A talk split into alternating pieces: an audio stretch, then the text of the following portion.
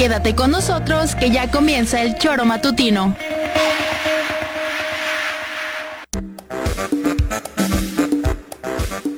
Porque somos quienes alegramos tus mañanas. Interactúa con nosotros y búscanos en nuestras redes sociales como El Choro Matutino. Sintonízanos desde nuestra página web www.elchoromatutino.com y llámanos a cabina al 777-311-6050. De lunes a viernes, de 7 a 9 de la mañana, por Radio Desafío y también por Irradia FM 103.7. Somos la mejor revista informativa del país. Somos... El Choro Matutino.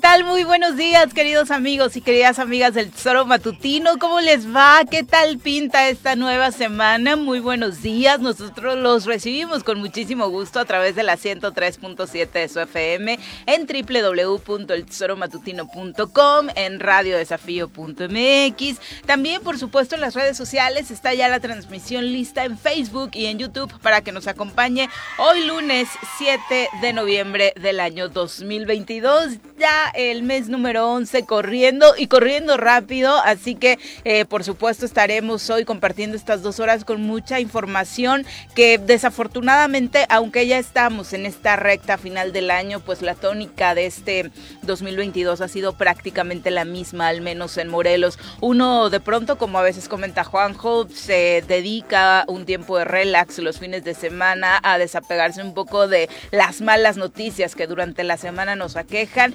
regresas, monitoreas redes sociales y Morelos como tema del momento a nivel nacional en Twitter, eh, en Facebook, con temas que por supuesto trascienden incluso a nuestro territorio.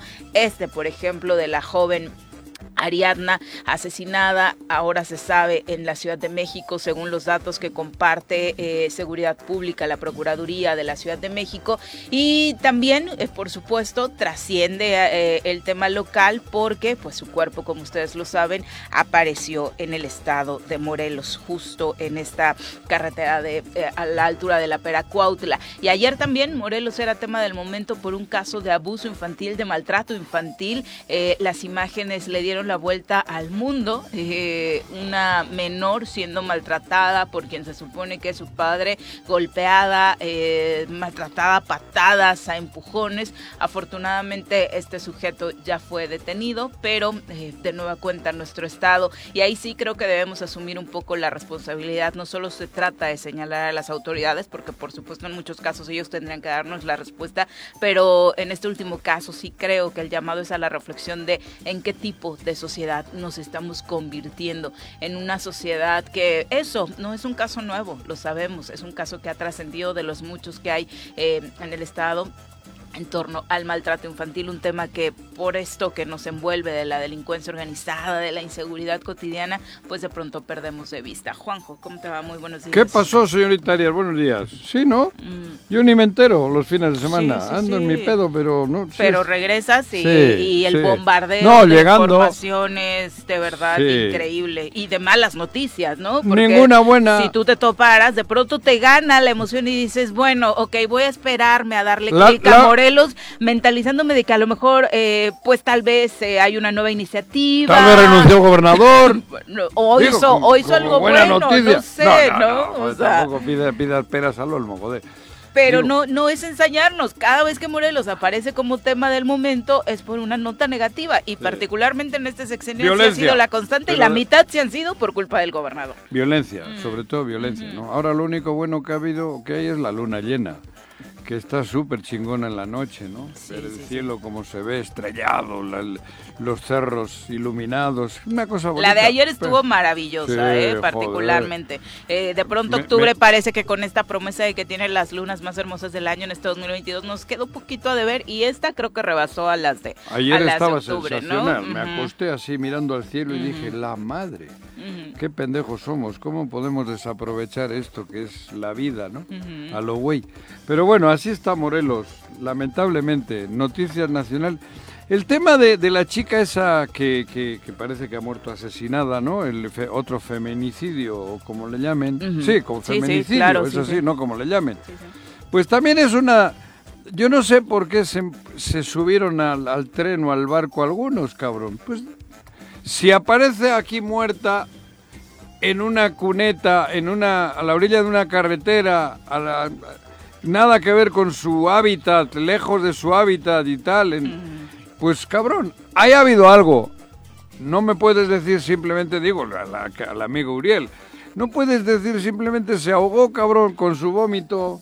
porque, cabrón, si está tirada ahí como la tiraron y los ciclistas que la vieron dicen que incluso tenía golpes, pues hombre, hay que ser un poquito menos y, pensar que alguien la mató o que alguien la tiró ahí. Si ya la tiraron ahí, digo con mala leche, la tiraron ahí, es que ha habido algo raro no es simplemente que se ahogó con su vómito. Y fueron los Ahí Uriel yo creo que no le midió el agua a los camotes. Fueron los familiares que vieron el cuerpo, todo el mundo obviamente alrededor de Ariadna se indignó precisamente porque la versión de la fiscalía en Morelos había sido precisamente que eh, pues Ariadna había muerto por una eh, congestión alcohólica, prácticamente ahogada con su vómito era el veredicto y ellos habían visto desde quién la encuentra en carretera como quien después eh, ve su cuerpo por ser parte de su familia, hablaban de que era, era muy clara la existencia de, golpes. violencia, ¿no? Eh, después Ernestina Godoy desde la Ciudad de México nos da esta versión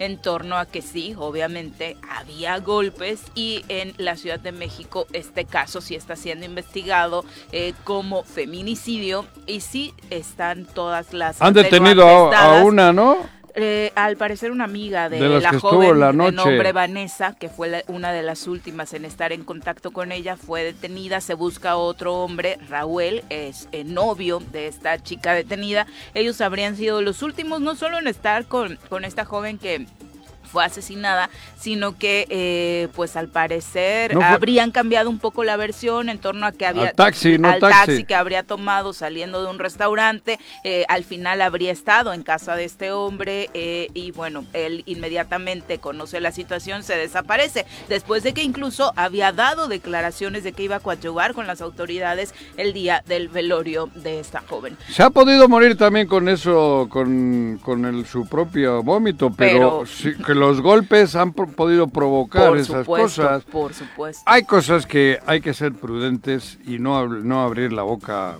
por, pues no sé, para no cagarla. Y criminalizar a las víctimas al segundo uno, creo que las autoridades a estas alturas ya deberían haberlo entendido. No, no va. No hay que esperar. hagan su trabajo y después por supuesto nos comparten las Y no juzguen, ellos ¿no? son los que tienen que juzgar. Por supuesto. ¿No? Por supuesto. Vamos a saludar a quien hoy nos acompaña en comentarios. Ladies and gentlemen, llegó en esta esquina de la cabina del Zor Matutino el terror de Juan José R.C., el amigo de todas las colonias de Cuernavaca, águila de nacimiento, merengue por adopción y vaquero por decisión, un político de altura. Él es Francisco Paco Santillán.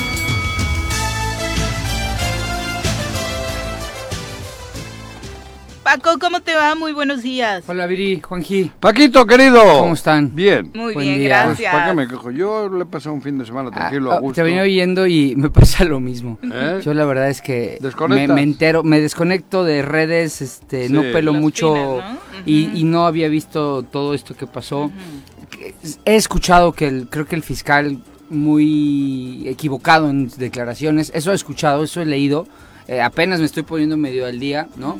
Eh, Deberías de venir con un poquito más de información para Ay, mira quién habla si pero yo no, si, Pablo, pero, si acabo de decir, si acabo de decir que me pasa lo mismo que a ti. Ah, por a ver, pero, mi niño, mi niño pasó, no dormí, cabrón, está, está enfermo de la garganta y ah, pobrecito toda la noche este, con, pues hay que estarlo atendiendo. Mari trae un carácter de los mil demonios porque tampoco durmió. ¿Ah, sí? Sí, Mari, la pobre, bastante tiene con aguantarme. Con aguantarme a mí. Supongo que es más por eso. Ah, sí, claro, claro que es por eso. Este, bueno, pero en fin. Y, y, tampoco he visto mucho, la verdad, del, tema, pero se marca en lo que este estado está viviendo ya desde hace mucho tiempo, en este entorno de violencia feminicida, de violencia hacia las mujeres. De violencia. Y de un gobernador ausente, violento, indiferente, le vale madre corriente, todo. Corriente. El domingo, ¿qué, le, puede, ahorita no va, Es uno gobernador corriente. ¿Qué le puedes pedir? Muy corriente. ¿Qué le puedes pedir a un cuate que el sábado y el domingo está pedo a todo el día? Porque lo sabemos. No me diga.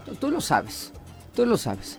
Eh, a las, el sábado. Pero eh, Juan, eh, la diferencia es que Juan dice que desde el viernes. Ah, o, sea, que se levanta jueves, viernes, sábado, domingo. Estuvo en el Donatilio, ahí estuvo chupando. Ahí está chupando su lugar, todo el día. El viernes ahí estuvo. Y cuando no quiere que lo vean. En el rincón de Donatilio. Se va al bife Perdón, se va no. no. perdón, perdón, me equivoqué. Se va a México, no me equivoqué, se va a México. Ah, eh, pero es un cuate, es un cuate con problemas de alcoholismo que, que, que nada más se encuentra bueno, pero ¿qué, en eso.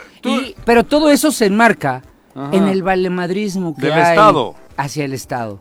¿No? En el valemadrismo a no hacer nada, en la, eh, eh, en la irritación que te da, o sea, nuevamente yo confieso que no había visto a fondo lo que pasa pero esta muchacha pudo haber sido la hija de cualquiera de nosotros, cabrón. Claro, y, y, eso... Y la traen a tirar aquí. Y, eso... ¿Por qué, la, ¿Por qué salen de México y no van para Pachuca? Y eso... Y, la tiran para acá. vienen acá, pues porque aquí no pasa nada. No, porque dicen, ¿dónde hay que hacer esto? ¿Dónde ocurre esto? Allá. Allá ¿Dónde, tiras la basura? ¿Dónde están los, los índices más altos de feminicidio? Pues Morelos. Claro. Uno más. ahí, ahí es normal. Un vertedero de Donde no agarran a nadie. Donde, donde no son capaces de detener a un solo pinche delincuente. De evitar. Perdón, por la palabra. De evitar que haya delincuencia. Nada, pues Morelos. Claro. Y entonces somos el basurero de este país, cabrón. Somos el, el,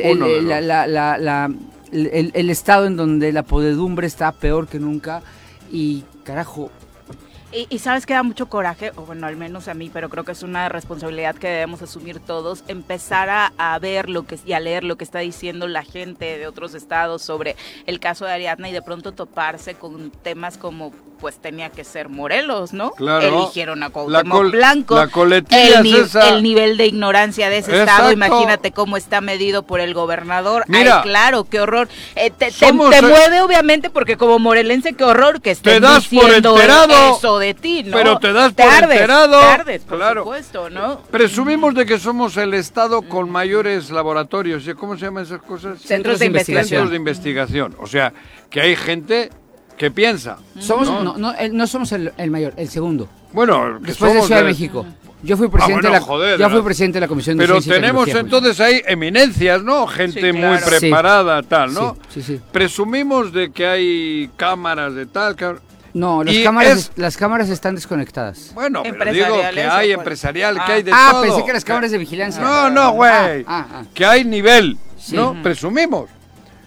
Y nosotros somos el único estado que hemos escogido un futbolista de gobernador y encima ignorante. Ignorante. O sea, por eso te digo, la incongruencia, habiendo tenido la posibilidad de tener una eminencia de gobernador, tenemos el otro extremo. Sí. Algo estaremos haciendo mal en el Estado. Algo. Digo, todos. Mm. todos. Tenemos que recapacitar. Sí, sí, joder. Esto no es casualidad. Te digo, teniendo presumiendo de esas cosas que tenemos, que siempre decimos, es que el Estado de Morelos, el Estado de Morelos tiene gente, tiene... Sí, somos, somos, somos, el Estado con el mayor número de investigadores per cápita, Esa gente, del país. Yo quisiera tener al frente de este gobierno alguien con esa capacidad intelectual, por lo menos, ¿no? Porque los tenemos aquí. Que sean los mínimos, ¿no? De donde partamos para que alguien por eso, Y sin embargo, bueno, somos el único Estado que tenemos un exfutbolista ignorante, porque también habrá eh, exfutbolistas que, que hay médicos. Claro, profesionistas. Digo, Ortega, la Totonilco y tal, hay, hay, hay gente que ha estudiado. Tenemos el único futbolista ignorante al frente de un gobierno, al frente, al frente de nuestro Estado. O sea, algo quiere decir de nosotros, por mucho que me digan que no. algo tenemos que ver los dos millones y pico que somos. algo. Ayer estuve comiendo con, compañeros de la carrera, de cuando estudié Derecho, con varios. Y una vez tenemos un chat, y en ese chat comenté que Morelos tenía al peor gobernador de toda la historia de este país. Sí, Paco, De toda la historia. y yo sí sé historia de México. Yo sí domino la historia de México porque ah, la he leído de, España ¿eh? de, todas las versiones. Todas las versiones posibles, tanto las de derecha como las de izquierda, las he leído. Sí. Nunca en la vida un estado de la República tuvo un gobernador peor que, Cuauhtémoc, Blanco. Entonces, hay que reflexionar. Reflexionar, te voy a decir que Porque si lo tenemos, es por porque es, un proceso de fama pública, Juan. No, no, no, no. Pero la fama pública que se le está haciendo a Morelos, ¿cómo nos vamos a levantar de por esto? Eso, o sea, va a ser muy difícil. Te digo, este teniendo eminencias, artistas, gente con, con, con pintores, escultores, tenemos Digo, presumimos de ello, porque viven aquí, porque son sí, es un estado cosmopolita. Cosmopolita. Aquí se reúne hemos la ido a escoger, hemos ido a poner al frente del estado a un exfutbolista ignorante.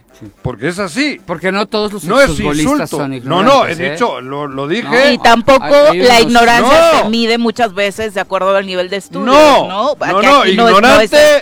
hablo de, su, de sus actos. Es que, es que yo no le pondría eh, ignorante. ¿Sabes? ¿Sabes? limitado, limitado. ¿Sabes qué le pondría? Valemadrista.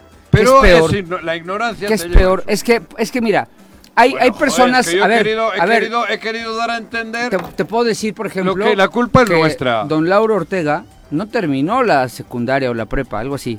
Y fue un brillante y sabio gobernador. Bueno, eso dices tú. No, no, te estoy diciendo que... La historia en ese lugar lo ha puesto, No, no, no, si no estoy comprando no, no, no, no, o sea, me resumo... Pero entonces, ¿cómo hemos ido, hemos ido, hemos ido... Retrocediendo. ¿Por qué tenemos el gobernador que tenemos? ¿Por qué la situación del Estado está como está? ¿Por qué? Pues joder, los por qué la respuesta también la tenemos nosotros. Sí. Y me incluyo, yo estoy desde el 2000, 23 años llevo aquí.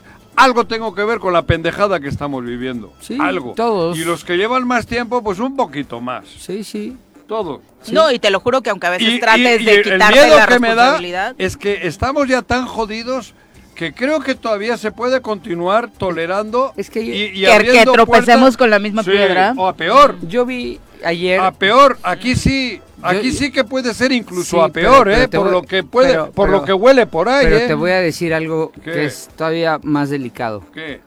Ayer también tuve la oportunidad platicando con estos amigos, la verdad es gente muy inteligente, muchos de ellos participaron en gobiernos tanto de Peña como de Calderón en buenos cargos públicos y traían encuestas. Tampoco se habla como muy bien de ellos. Ah, ¿no es cierto? No, no, o sea, estuvieron en buenos puestos públicos. Bueno, sí, y perdóname, pero son mejores técnicamente, son mejores que cualquiera que los que están ahorita aquí, ¿eh? técnicamente hablando. Y traen encuestas de Morelos.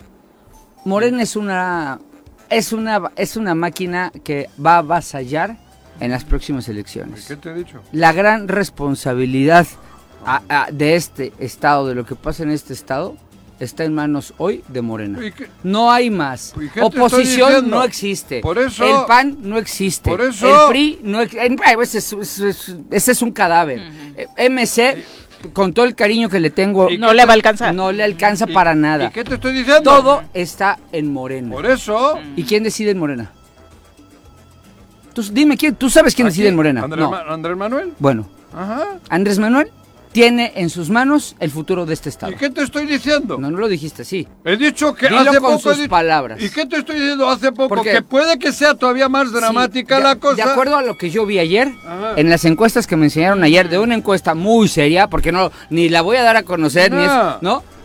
Si pongo este, esta, esta cosa de candidato, gana. Por eso que... Esta, esta que no va a tener ni una propuesta y piensa más que Cuauhtémoc Blanco, gana. ¿Y qué te estoy diciendo? Entonces... Que puede ser dramático. Puede ser dramático. Porque nos lo pueden poner. quién lo va a poner? ¿Cómo? ¿Morena? ¿Quién es Morena?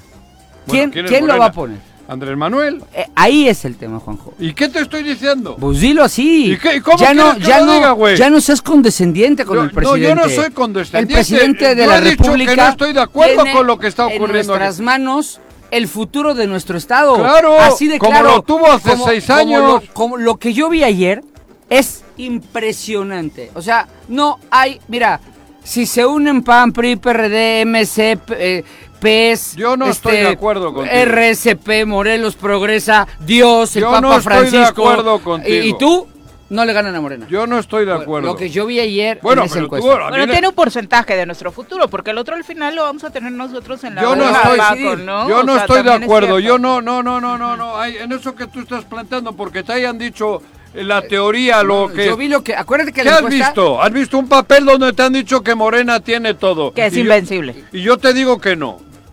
A Yo, ver, yo confío, yo, yo te digo que no, yo no estoy de acuerdo con eso. yo. Porque aquí no tienen alcalde de Morena. Sí, ¿y por qué no? ¿Cuál ¿Por la- qué? A ver, ¿por qué? Porque pusieron Argüelles. ¿Y quién lo Pero puso? había- había también le puso Andrés Manuel. lo puso- Y también, no, no, no, Pero aquí también factor- le puso Andrés Manuel. Hubo un factor en Cuernavaca. Se unieron los cuernavacenses. Hubo un factor en. Cuernavaca. ¿Y, y Cuernavaca El- está el- en Nueva York o qué? No, el Cuernavaca siempre ha traído una tradición muy vinculada al PAN. O sea, no es. no, no, no, es no, ganó pero- Lobito. el pero- anterior ganó Lobito, eh. Sí, sin una- aparecer. ¿En cuántos años ha ganado una vez la el anterior. Nada más. El- y en la siguiente pela. Por eso. Por eso. No, joder, ¿pero Te- qué? te estoy ganó diciendo, Lobito o sea, estando, ese sí, No. ah, como No. si hubiese. Sin él sí, sin hacer campaña. Él Él, sí, él. no, él Ah, sí. Y en la siguiente, con toda Yo- esa teoría que tú traes tú para adentro, y te- lo puso Andrés Sin Manuel. groserías, por favor. Ah, Yo estoy- ¿eh? Sin groserías, por favor. Hoy, pues, para hoy adentro hemos digo, para adentro el alcalde, güey. dos. Lo que te estoy diciendo suave. es, no, no No, seas condescendiente, ¿Con quién? sé firme y Pero si yo exígele- llevo siendo Tú- firme tú vas a- 66 años, Tú vas a las mañaneras, cabrón. Y Tú puedes decirle al presidente. yo lo- no le digo a cuando él, tengas la oportunidad. yo le digo a todo el entorno. Diles, no pueden dejar en manos de Cuauhtémoc Sí Blanco. lo dice, ¿eh? Sí lo ¿Sí dice. lo dice? Sí, sí hace su trabajo, Juan. en Yo ese voy sentido. haciendo mi chamba con los más cercanos y con todo- y, y- y comparten conmigo. Por eso te digo, no estoy de acuerdo con lo que estás diciendo, al revés. A mí me gustaría demostrarles que ganamos. Si ponen a uno que no sea morena, si ponen a una persona que no sea realmente morena, si, si compiten con gente de morena, hasta apoyo. Pero si no, estoy seguro que es el momento que va a reaccionar Morelos, como reaccionó en Cuernavaca. En Cuernavaca no está Argüelles y lo puso Andrés Manuel, toleró a Andrés Manuel ¿Quieres? A y, ver, y se la peló. yo te, te platico, Entonces, te platico y, esto cosa. es el corazón del Estado, ¿eh? Insisto, es- insisto. ¿Qué? A ver, las encuestas nunca, nunca son del todo fiables. Son, como todo el mundo te Y lo- menos a estas alturas son- del partido. son la en un radiografía. estado de guerra las eso. encuestas pueden caer de un día son, al otro. son la radiografía de un momento, de un momento, o exacto. sea, de, de este momento de hoy, Ajá. yo, mi cuestionamiento, lo que vi fue, ah, cabrón. Eso lo Te- sabemos espérame, te voy a poner una intención de voto que te va a llamar la atención porque a mí me la llamó y dije, esta no la creo. Ajá. Pues ahí está. El PAN Ujú. tiene 10% de intención de voto en Cuernavaca. Es que yo no ¿sabes- hablo de partido. ¿Sabes cuánto tiene Morena? En Cuernavaca, el 58. Pero si yo no estoy hablando de o partido. sea, en lo que yo A vi ver, ayer. Y Es es, que la- creíble. O sea, lo que Claro. vemos en la En lo por que yo supuesto que ayer. tus Pero es que, números, te Paco, digo, son 100% reales. Yo es no creíble. estoy hablando de. Es lo que hablas de- escuchamos todos Tú hablas los días. de partidos, yo no. Yo no tengo la Yo- yo te confianza. Bueno, los candidatos Es van que a ir a través de ellos. Te quejas de que Sí, dices es lo que no único. traigo información, No. pero te estoy No, contando una encuesta pero sí que la yo vi ayer. que estoy de acuerdo, Muy seria, pero muy seria, porque no es una hables- casa muy seria. Es que a- si a mí me hablas de Morena, yo le voto a Morena, punto. Yo también. Ok. Porque siento que estoy más cerca que de ningún otro partido. Pero si pones nombres, si le pones al güero aquí, al otro aquí, al otro aquí, yo voy a ir en contra. Clarito te lo digo. Ya le piensas, y como ya yo le piensas, mucho, sí. y no estoy viendo otro partido. Voy a ver qué persona coincide más conmigo, morelense que quiera al Estado. Porque Y sabemos que hay vale. candidatos que suman o candidatos que restan. Claro, ¿no? Y unos restan en un porcentaje muy amplio. Aguas, si en- y lo digo al Chile. Sí. Si va en Morena, Rabín, Margarita o cualquiera de los militantes históricos de Morena. Margarita ha pasado por todos los Escucha, partidos. ¿eh? me vale madres. Ay, modera tu lenguaje. o sea, yo voto por Morena. Lo digo pública y claramente. Si no... Rabín es otra cosa, pero... No, no, pero estoy hablando de mí. Sí, ok. Pero si no, si no va uno de Morena, yo, Juanjo, desde ahora digo no voto. No, no, no, no, ni voto ni pido que vote nadie por Morena. ¿Y que dejamos el Estado así?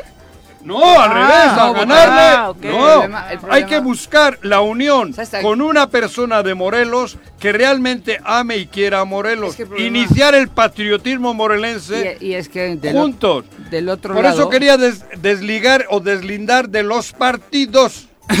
Para mí no es, no es Morena contra otro partido, es el individuo que ponga Morena contra otros individuos de morelenses que puedan ser el frente que... Porque la historia de Morelos además así lo revela, ¿no? En Morelos sí se vota por el candidato. Porque somos un estado chico y nos conocemos. Eso te digo, Pero ahora te quiero complementar con otra cosa va, Si va con el partido Pepito, me vale, yo voy a votar por el individuo, la mujer o el hombre. Hay muchas mujeres y muchos hombres aquí que son muy valiosos. Y ojalá los, vea, ojalá los veamos en boleta, esos hombres y mujeres Exactamente. valiosos. Ahora te quiero, te, quiero, poner en la contraparte un problema. ¿Qué? ¿Tú ya viste la reforma electoral? No. ¿No? No, no, la Todos estamos... ha discutido, pero ni entiendo. Estaba más preocupado por el partido del sábado del Tigre y Autepec. Que ganaron, felicidades. Que ganamos, además, por cierto, super líderes. Nacionales. Nacionales. Bien, bueno. Chingate esa mandarina. muy bien, muy bien. Histórico. No, no, bien, bien, bien. Histórico, un equipo de Morelos. Me da mucho gusto. Con 200, no sé cuánto íbamos, empates a puntos con el líder general del país, cabrón. Bueno. En porcentaje. Eso está muy bien. Eso es histórico. nos estamos yendo por el tema por el tema del INE. INE Todos que defender el INE, defender el INE. Y no es el tema. ¿Tú sabes que la reforma trae un cambio radical en la forma de elegir a los, a los representantes populares? Los congresistas, sí. O sea, dice la Por la lista. Por el tema de los pluris, ¿no? ajá, elimina a los pluris, pero vuelve a todos pluris. Porque van a la lista. Ahora, ahora el PAN, ya para no estar dando lata a Morena, pobre Morena también no, se merece tanta chinga, ¿no? El PAN agarra y dice, pone su, pone su lista. Como en Europa. Como, en Europa. Es como, en Europa. ¿Y habían coincidido ustedes en que sí es un buen... No, pero, pero, pero, no, pero es que aquí Porque ahí dejas de votar a la persona. Sí, pero allí en Europa el que es el de la lista... El uno. El uno puede ser el alcalde y después regidor el, sí que presidente, el uno. El uno. El uno. Hay el uno de la lista porque si juega ahí no hay candidato y luego la lista allí es la lista.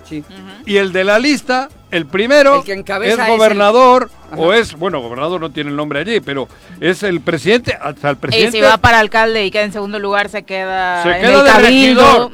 Se queda de regidor.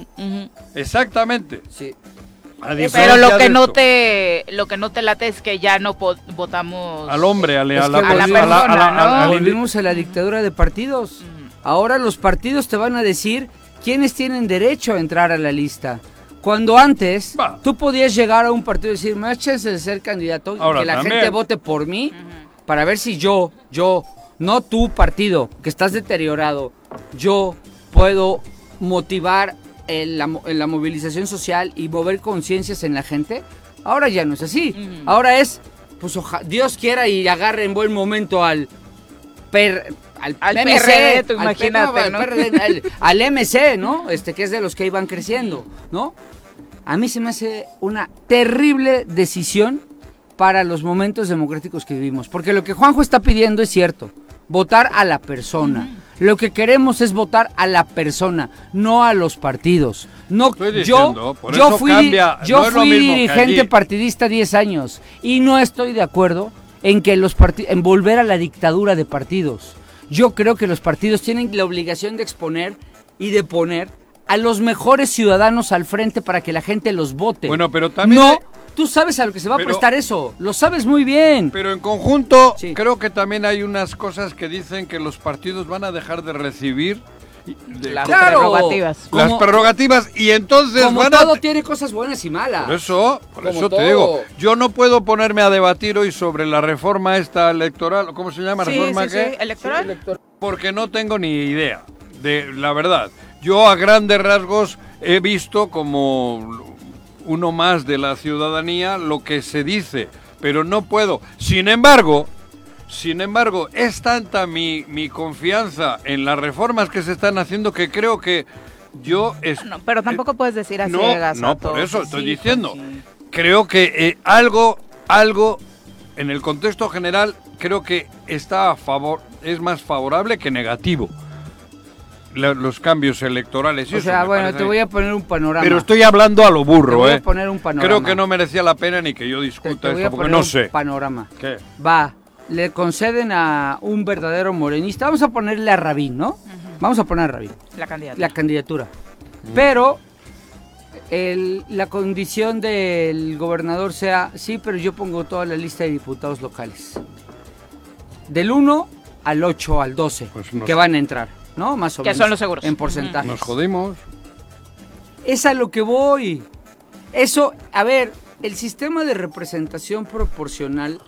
Eh, ¿Así de sencillo crees que es o qué? Fue, es que ¿te suena ilógico? Dije Pero es que ahora también. A ver, no, pero espera. Dije algo que no te suene que, pueda pasar. Sí, no, pero ¿y ahora no qué? No. A ver, a ver, a ahora los mandas a competir a directo. Ver, ¿Cómo? Espera. Y Morena, Morena perdió elecciones. A ver, escucha. directo, mano a mano perdió escucha, en la última elección, el gobernador no ha puesto a quien se le hinchó las narices con Ulises al frente para ser delegados de Morena. Y perdieron. Bueno, pero joder. Perdieron varios. Pues ¿eh? ganaré con otro partido, cabrón. ahora no les vas a poder ganar. Ah, ¿por qué no? Que Morena es una máquina. Otra vez con lo de la máquina. En Morelos no, joder. En Morelos no.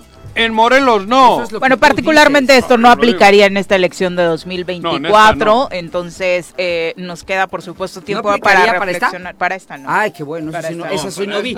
Eso sí no vi. Para esta no, entonces eh, lo consideran demasiado precipitado y aplicaría hasta la de, bueno, eh, después de 2024 la primera que se presente, 27. Yo, seguiré pensando que no hay nada como votar a la persona.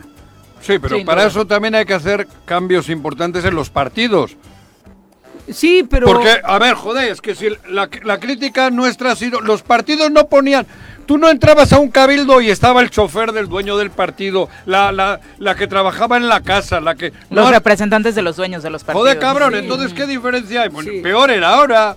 Tú has entrado al cabildo hace poco en Cuernavaca años atrás. ¿eh? Hace poco sí. ¿Veías quién operaba? Sí. Desde las oficinas de, de otro lado, teniendo ahí sus empleados. Sí. Y eso no era ir a la lista que ponía el partido. que... Son las 7.33, nos vamos a nuestra primera ah, pausa. Son dos cosas diferentes. No, Regresamos con mucho Regresando de la pausa. Con 37 de la mañana, gracias por continuar con nosotros. Los invitamos a participar en nuestra conversación a través de las redes sociales o marcando a cabina al 311-6050. Ahora vamos a entrevista, ya nos acompaña en cabina el presidente de la mesa directiva del Congreso del Estado de Morelos, Francisco Sánchez, a quien recibimos con muchísimo gusto en este espacio, eh, en vivo y en directo. Hace un buen rato que no nos visitabas por acá, diputado. Muy buenos días. Sí, así es. Bienvenido. Muy bien, muchas gracias. Muchas gracias primero por la invitación. Ándale. Pues sí. Este, yo me siento muy contento de estar aquí con ustedes y compartir con su auditorio eh, algunas eh, precisiones, ¿no? Desde nuestro trabajo en el Congreso. Juanjo, buen día. Paco. Paco. Estábamos, para entrar en, materia, estábamos aquí discutiendo antes de que entrases al estudio. Para Paco, tu tocayo acá, que ya está todo perdido, cabrón, que ya valió madres, que lo que diga Andrés Manuel en este estado va a resultar así y yo discrepo. La prueba... Ahorita, no, no, espera, cabrón. la ¿eh? prueba la tienes ahorita aquí en el estudio. En el estudio tienes 20 diputados, 15 15 están haciendo una lucha férrea contra eso que estás diciendo tú. Y de esos 15, por lo menos 4 pertenecen al partido que también has dicho tú. Y el presidente del Congreso que está aquí con nosotros está al frente de ese grupo luchando contra, contra mareas y contra todo el pedo, contradiciendo lo que estás diciendo tú. Ahí está la prueba de que Morelos puede. Aquí la tenemos en el estudio. Perdón, Paco. Es que veníamos discutiendo media hora. Morelos no se rige por lo que pasa a nivel federal. Eh, diputado, ¿es así? Ni se rinde. Aquí está el ejemplo. Mira, yo creo que Ahorita matizo eh, lo que dijo. No, o, adelante. No, no, no, no, ¿qué? porque yo no soy como Juanjo, lo importante es lo que vienes a decir tú. Yo solamente dije que ¿qué, qué? ¿Ahora ayer, ayer tuve la oportunidad de ver unas encuestas en donde la intención del voto de cara al 24 hacia Morena es sumamente fuerte. ¿Y qué? es avasallante. De acuerdo a las encuestas que tú y yo sabemos, son la radiografía ¿Pero por qué has visto de un, papel, instante, hombre? de Con cuatro instante, copas ¿no? hay, hombre. Y eso, y eso Hay que ser más profundo. y yo vine a decir, porque a Juanjo le molesta que yo responsabilizo al presidente López Obrador de que Morena es tan importante. A ver, si yo también lo responsabilizo. Porque tenemos cosas importantes que hablar del Congreso. Que tome el presidente López Obrador nos repercute mucho en el Estado. Y la culpa es y cada vez que se equivoca, nos afecta. Porque Morena es una máquina y tú lo sabes porque tú competiste contra Morena. Ya lo sabemos, hombre. Es difícil ganarle. Bueno, Eso es todo. Bueno, Paco, bienvenido. Bueno, nuevamente retomamos. y mira, y mira, yo creo que cada quien, cada actor político, cada quien que hoy ocupa un escaño de responsabilidad en el servicio público, como en nuestro caso en el Congreso del Estado, pues tenemos nuestra esfera de competencia. ¿no? Cada, quien desde nuestra trinchera tiene que hacer lo que le corresponde. Por supuesto que al Estado lo impactan las decisiones a nivel federal, pero también las decisiones del, propio a nivel local, estatal y en los municipios por los alcaldes, que es quienes llevan las riendas de sus municipios. Nosotros desde el Congreso Estatal siempre hemos eh, defendido pues simplemente lo que la Constitución dice, ¿no? Esta división de poderes que tiene que haber para generar esos equilibrios en favor de la sociedad. No, no la, Constitución nunca eh, ha señalado que debe haber confrontación permanente entre poderes, por supuesto que no, más bien con una colaboración permanente entre los poderes y que a través de esos equilibrios se puedan dar mejores eh, condiciones para la gente.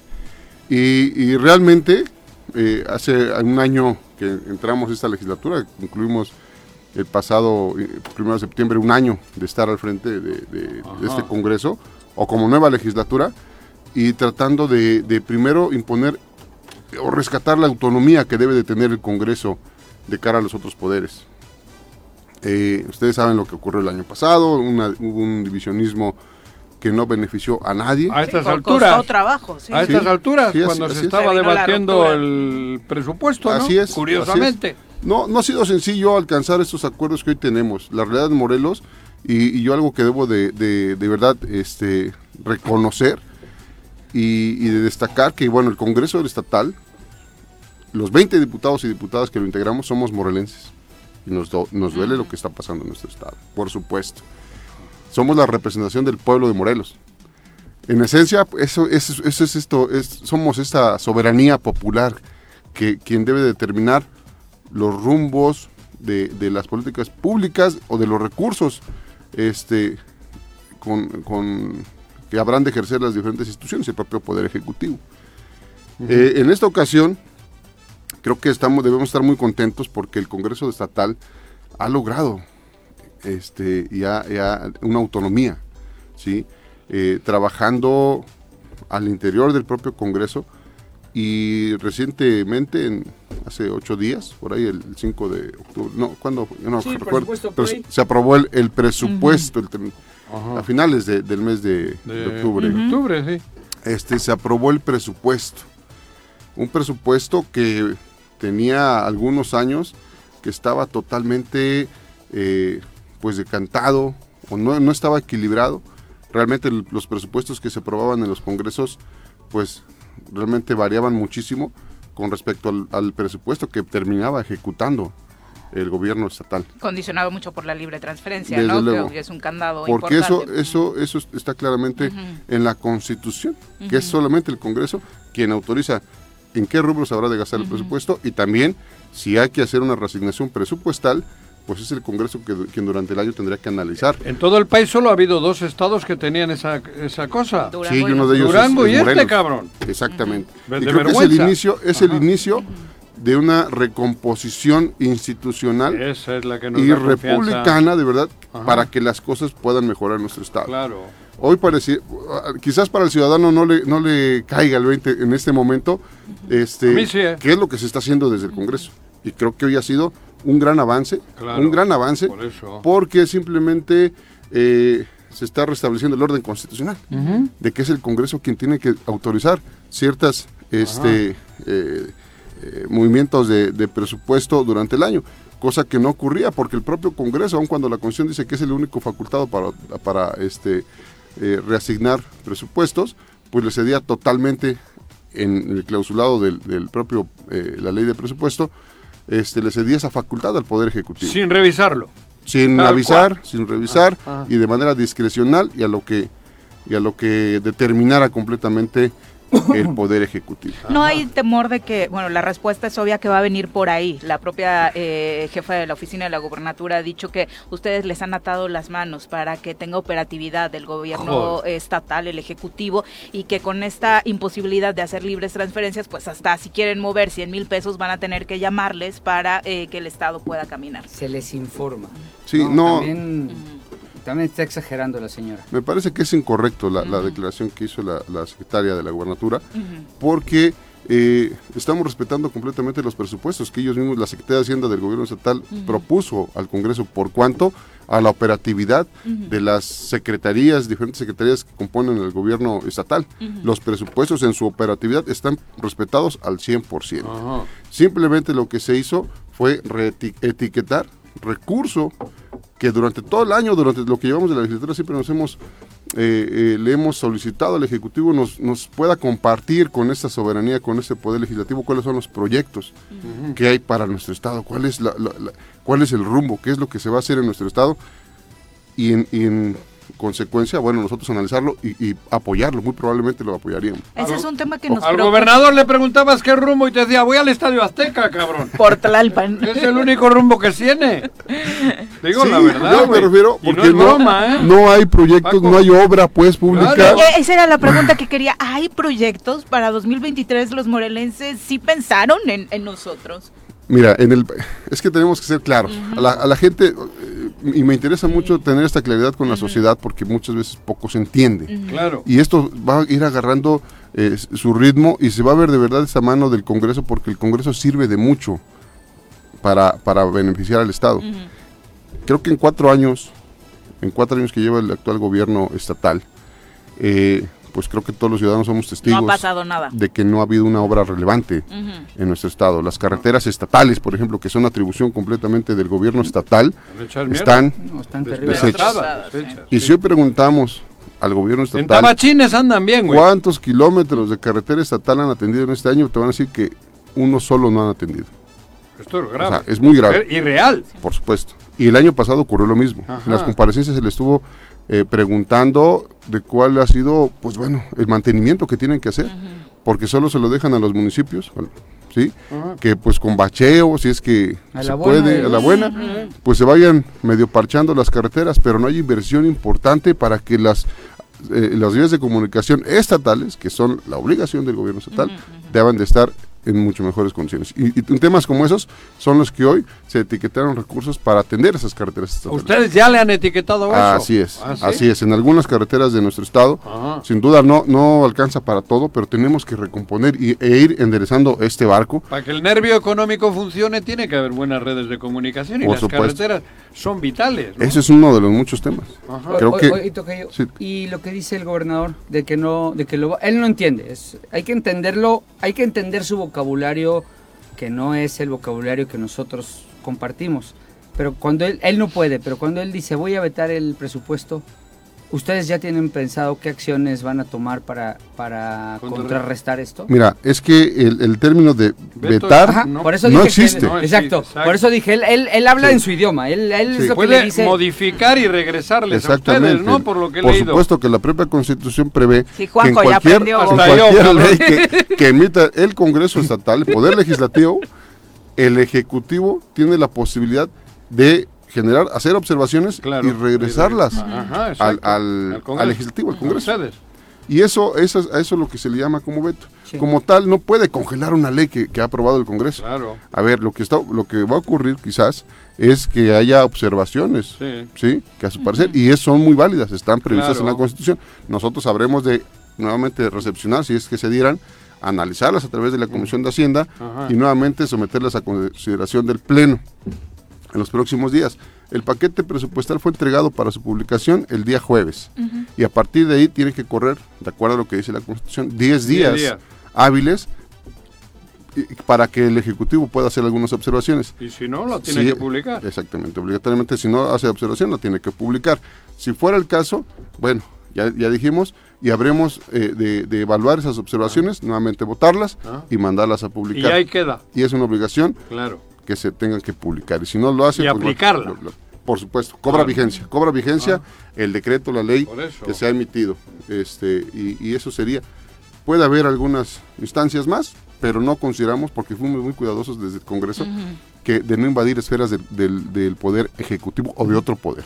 Más bien se le están dando herramientas importantes para que este, se puedan hacer mucho mejor pero, pero casi casi los pendejea diciendo, no, lo, no, ni lo han visto, lo han hecho ahora en cuatro horas, lo hicieron y Primero lo dijo que lo hicieron en lo obscurito y luego dijo algo muy grave, que lo, lo que se aumentó presupuestalmente de forma más importante fue para sus cuates, en los que engloba al ombudsperson, es decir, a la Comisión de Derechos Humanos, al fiscal, a grupos que, bueno, se sabe, eh, el gobernador no tiene muy buena relación, ¿no? pero guarneros también, entonces, cabrón, porque para seguridad ha sido lo más importante hasta donde tengo entendido. Seguridad. Vamos a hablar del tema de seguridad. las, las, la circunstancia que vivimos en Morelos es terrible por, cuanto a la seguridad. Y creo que los ciudadanos, si les preguntamos, van a, van a priorizar este tema de seguridad claro. en lo presupuestal que hemos venido escuchando pues muchos, digámoslo, eh, eh, argumentos, por no decir pretextos, que por falta de presupuesto, pues no se está mejorando la seguridad de los de los morelenses. Eso les dijo a ustedes. pero las CES, las es de los que más presupuesto tienen de las instituciones de este estado. Así es, así es. A ver, hay tres, tres, instituciones que se encargan de dotar seguridad a los morelenses. La Comisión Estatal de Seguridad, ¿sí? por cuanto a la prevención del delito, el patrullaje permanente y la presencia de los policías En, la, en la calle, este, la Comisión Estatal de Seguridad. Y a ellos se les dotó de 1.660 millones de pesos en, este, este presupuesto. un incremento de casi 500 millones con respecto a lo vigente que eso digo que nosotros que bueno que me tocó aprobar en el 17 tenían 500 millones 500 600 algo así ahorita están en 1600 o sea del, del 17 al 22 Cinco para años. cinco años donde únicamente le tocó un porcentaje a Graco y lo demás ha sido esta... No, más, lo que les viene federal, ¿no? a ver, ahí, ¿y qué, qué, es lo que tenemos que, que esperar los ciudadanos de Morelos? Resultados. Claro. Y no pretextos resultados en tema de seguridad. Sí, señor. Porque hoy tienen las herramientas, bueno, a partir del 2023 van a tener las herramientas presupuestales para cumplir a cabalidad con su trabajo. Ya no puede llegar al Congreso a llorar el, el, el, bueno, habría que, habría que analizar porque, bueno, fueron argumentos que se fueron dando durante eh, este año que hemos estado nosotros como comparecencia cuando se puso ahí. Este, efectivamente, eh, creo que ahorita avanzamos mucho porque la Comisión Estatal de Seguridad tiene mejor presupuesto, pero también la Fiscalía. Cuando se comete un delito, la fiscalía tiene que investigar y dar con los responsables.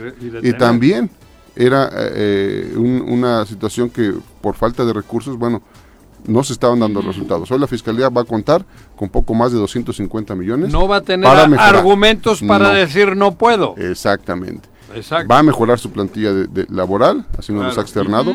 Va a mejorar eh, eh infraestructura, supongo, ¿no? El equipamiento en todos los sentidos, tanto en lo humano como en lo físico y, herramientas digitales que, se, hoy existen, y también el Poder Judicial, los jueces.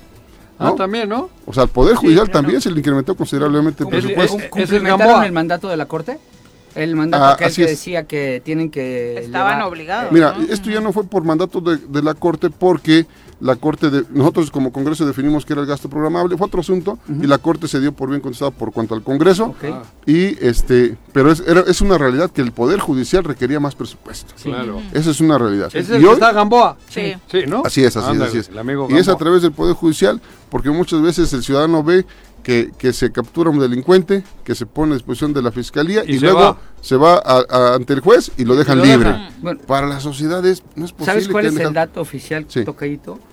De, de, cada... De cada señor presidente, para que aquí mi amigo no se enoje. Señor presidente del Congreso, de, la, de cuando una persona comete un delito a que termine sentenciada, solamente son el 3% de la población. Los que terminan cumpliendo... Los que terminan sentenciados cumpliendo una pena.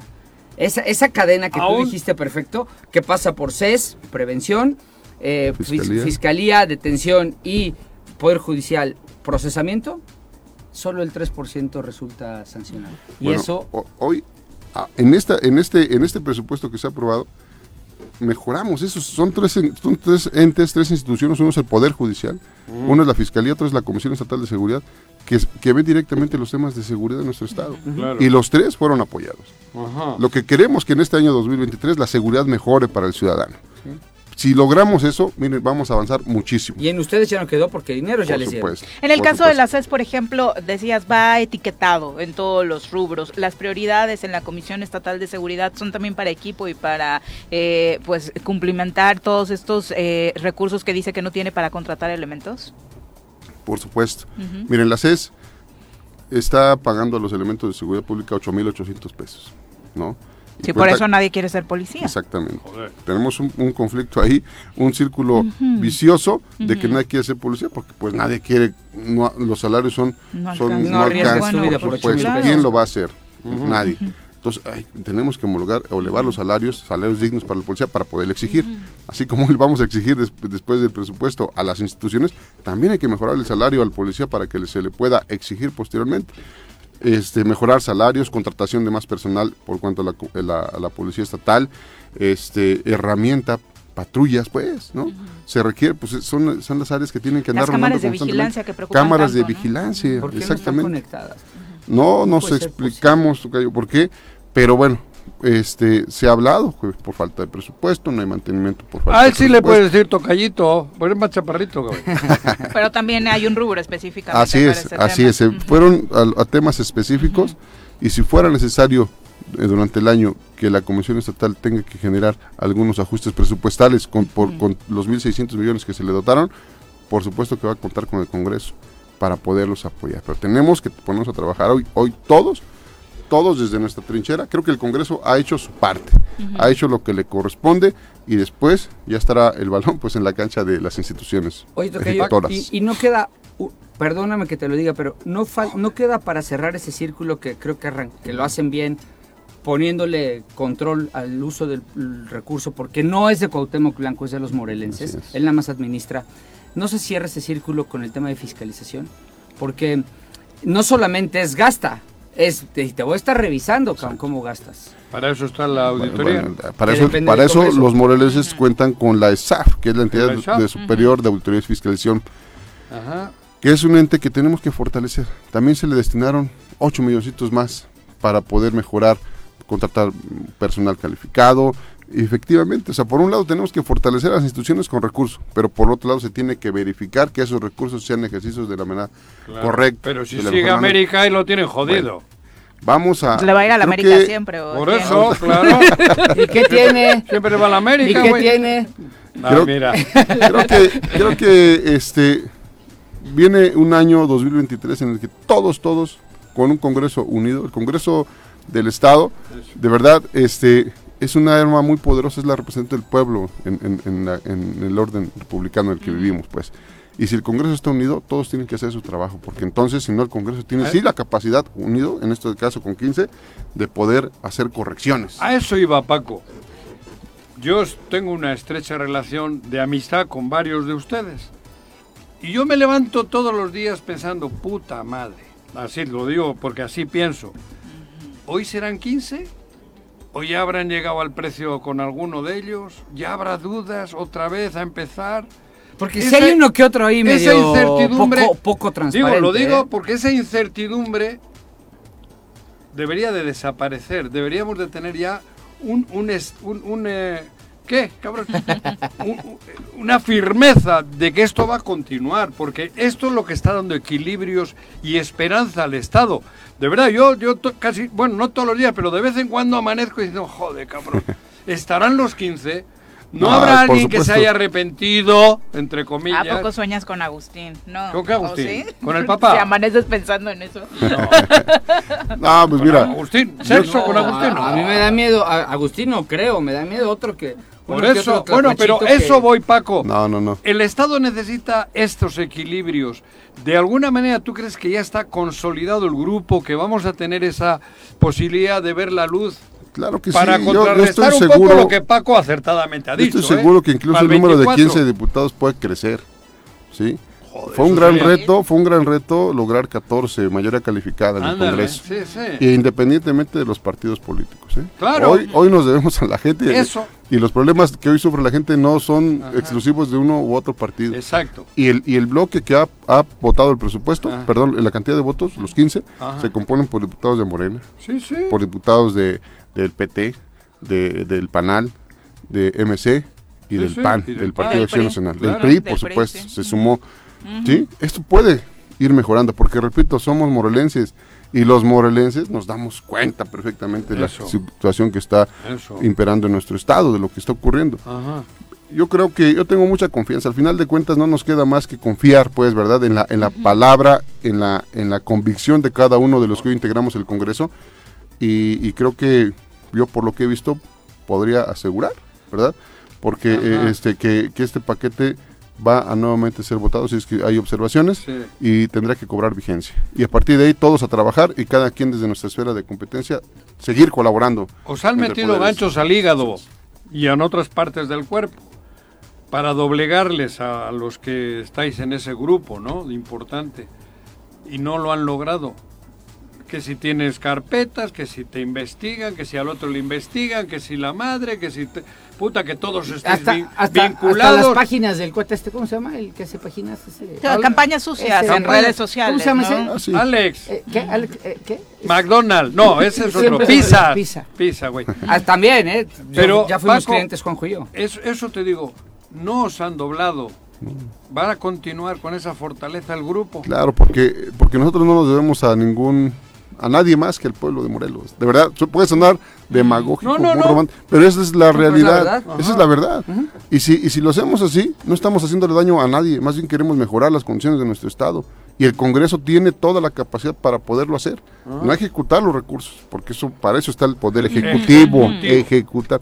Pero el Congreso sí, su facultad de decir para dónde se va a ir el recurso de los morelenses, como bien dices. Y ahorita podemos asegurar que va a haber justicia, por ejemplo, para este jubilados del IEBM, que por muchos años se les ha quedado de ver y han, hecho una, una lucha y, por supuesto la compartimos porque si nuestra ley no la cumplimos nosotros como legisladores o lo, hacemos lo necesario para que se cumpla, bueno, estos más de 11 mil personas jubiladas que se les debe por ahí de 103 millones de pesos, se le asignaron 75 en este año y primeramente eh, en el más de la mitad pero, exactamente pero por años pues no se les ha tomado en cuenta no tienen por qué salir a las calles a pedir algo que ya se ganaron con su trabajo efectivamente el campo y qué bueno que lo digas porque los estudiantes. tienes a Cuauhtémoc perdón eh, yo soy más directo. Qué bueno que lo digas porque al rato tienes a Cuauhtémoc diciendo aquí está lo que se les debía no no es porque él haya tenido la voluntad porque no lo hizo en cuatro años.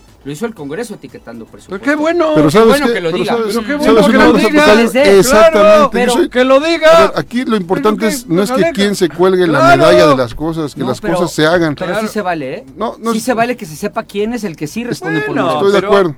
Pero, aquí lo importante que ya lo ejecuté, y si y también mañana si el ejecutivo mejora sus acciones lo vamos a reconocer y lo vamos a aplaudir por supuesto sí y, creo que cada quien desde su esfera o sus caños sus trincheras que la gente nos dio tenemos que hacer lo propio para que todo esto pueda mejorar repito quien, cuelgue, quien se cuelgue la medalla es lo de menos, lo importante es que las cosas se realicen y la situación mejore, porque es lo que la ciudadanía espera porque está, tiene un desencanto, está enojada, está muy molesta con la clase política por lo que ha venido ocurriendo. Muchos de ustedes han sido alcaldes, presidentes municipales, conocen la realidad del Estado. claro. Eso creo que ha sido positivo para que se tomen medidas como las que han ido tomando, ¿no? En lo del presupuesto. Incluso que repercuten directamente en las finanzas municipales. Claro, ¿no? Exactamente. Hay, un incremento de, dos puntos porcentuales del 20 al 22 que equivale casi al 10%, ¿eh? Sí, sí. De, en términos reales de, de, recursos de participaciones en favor de los estados. Oye, yo no puedo, de los municipios. Yo no puedo evitar hacerte la pregunta que le hago a todos los diputados que han venido. Hoy viven un congreso de 20 yo nunca tuve la oportunidad de estar en un congreso de 20, sí estuve en dos congresos de 30. Y tú, a ti no te tocó un congreso de 30. Seguiré sosteniendo, y lo comparten muchas personas que están en el ámbito político, que el congreso de 20 es, eh, se, da mucho a la ingobernabilidad por la, la sobrevaloración que un solo diputado tiene. No nos pasaba cuando éramos 30 cuando éramos 30 siempre traías un margen para poder acordar y siempre eran eran 10 personajes más. Más fácil la conciliación. Y lo he sostenido, y aquí lo han dicho otros personajes y tú mismo lo has sostenido. ¿Qué? ¿Yo? No es, hora de volver, porque ese, ese fue un error que cometió la legislatura en la que yo estuve, que yo ya no estaba, en el, estaba secretario de Trabajo. Fue Rodrigo. Pero, pero que, que lo cometen. Ulises. Lo- lo- bueno, no, no, Rodrigo. no, El Ulises de Bueno, eso, entonces, no, ¿no? Ulises Rodrigo. cometen ese error de volver a, a- a- de convertir el Congreso a 20 cuando el Estado no pedía disminución en sus diputados. El país pide disminución en los federales, no en los estatales. No, no, no crees. Yo sé que hay proyectos para volver al Congreso de 20, a, a distritos que sean más fáciles. Tu distrito es enorme, el distrito 3 es, es, es imposible. Bueno, dile, pregúntale presente. ya, cabrón. Eso estoy preguntando. ¿me Oye, va a ya se le ha gastado la pila, que te hora, está grabando. No es, no es hora de tomar en serio la propuesta de revisar una por u- u- el regresar a 18 distritos y 12 plurinominales. Mira, yo, yo tengo una forma de ver las cosas co- con respecto a la composición del- del- de los congresos. Sí. Sean 30, sean 20, Exacto. este, si el diputado en sí mismo se asume, ¿sí? Siempre que pongamos el interés superior de la sociedad por encima de un interés personal, va a haber acuerdos.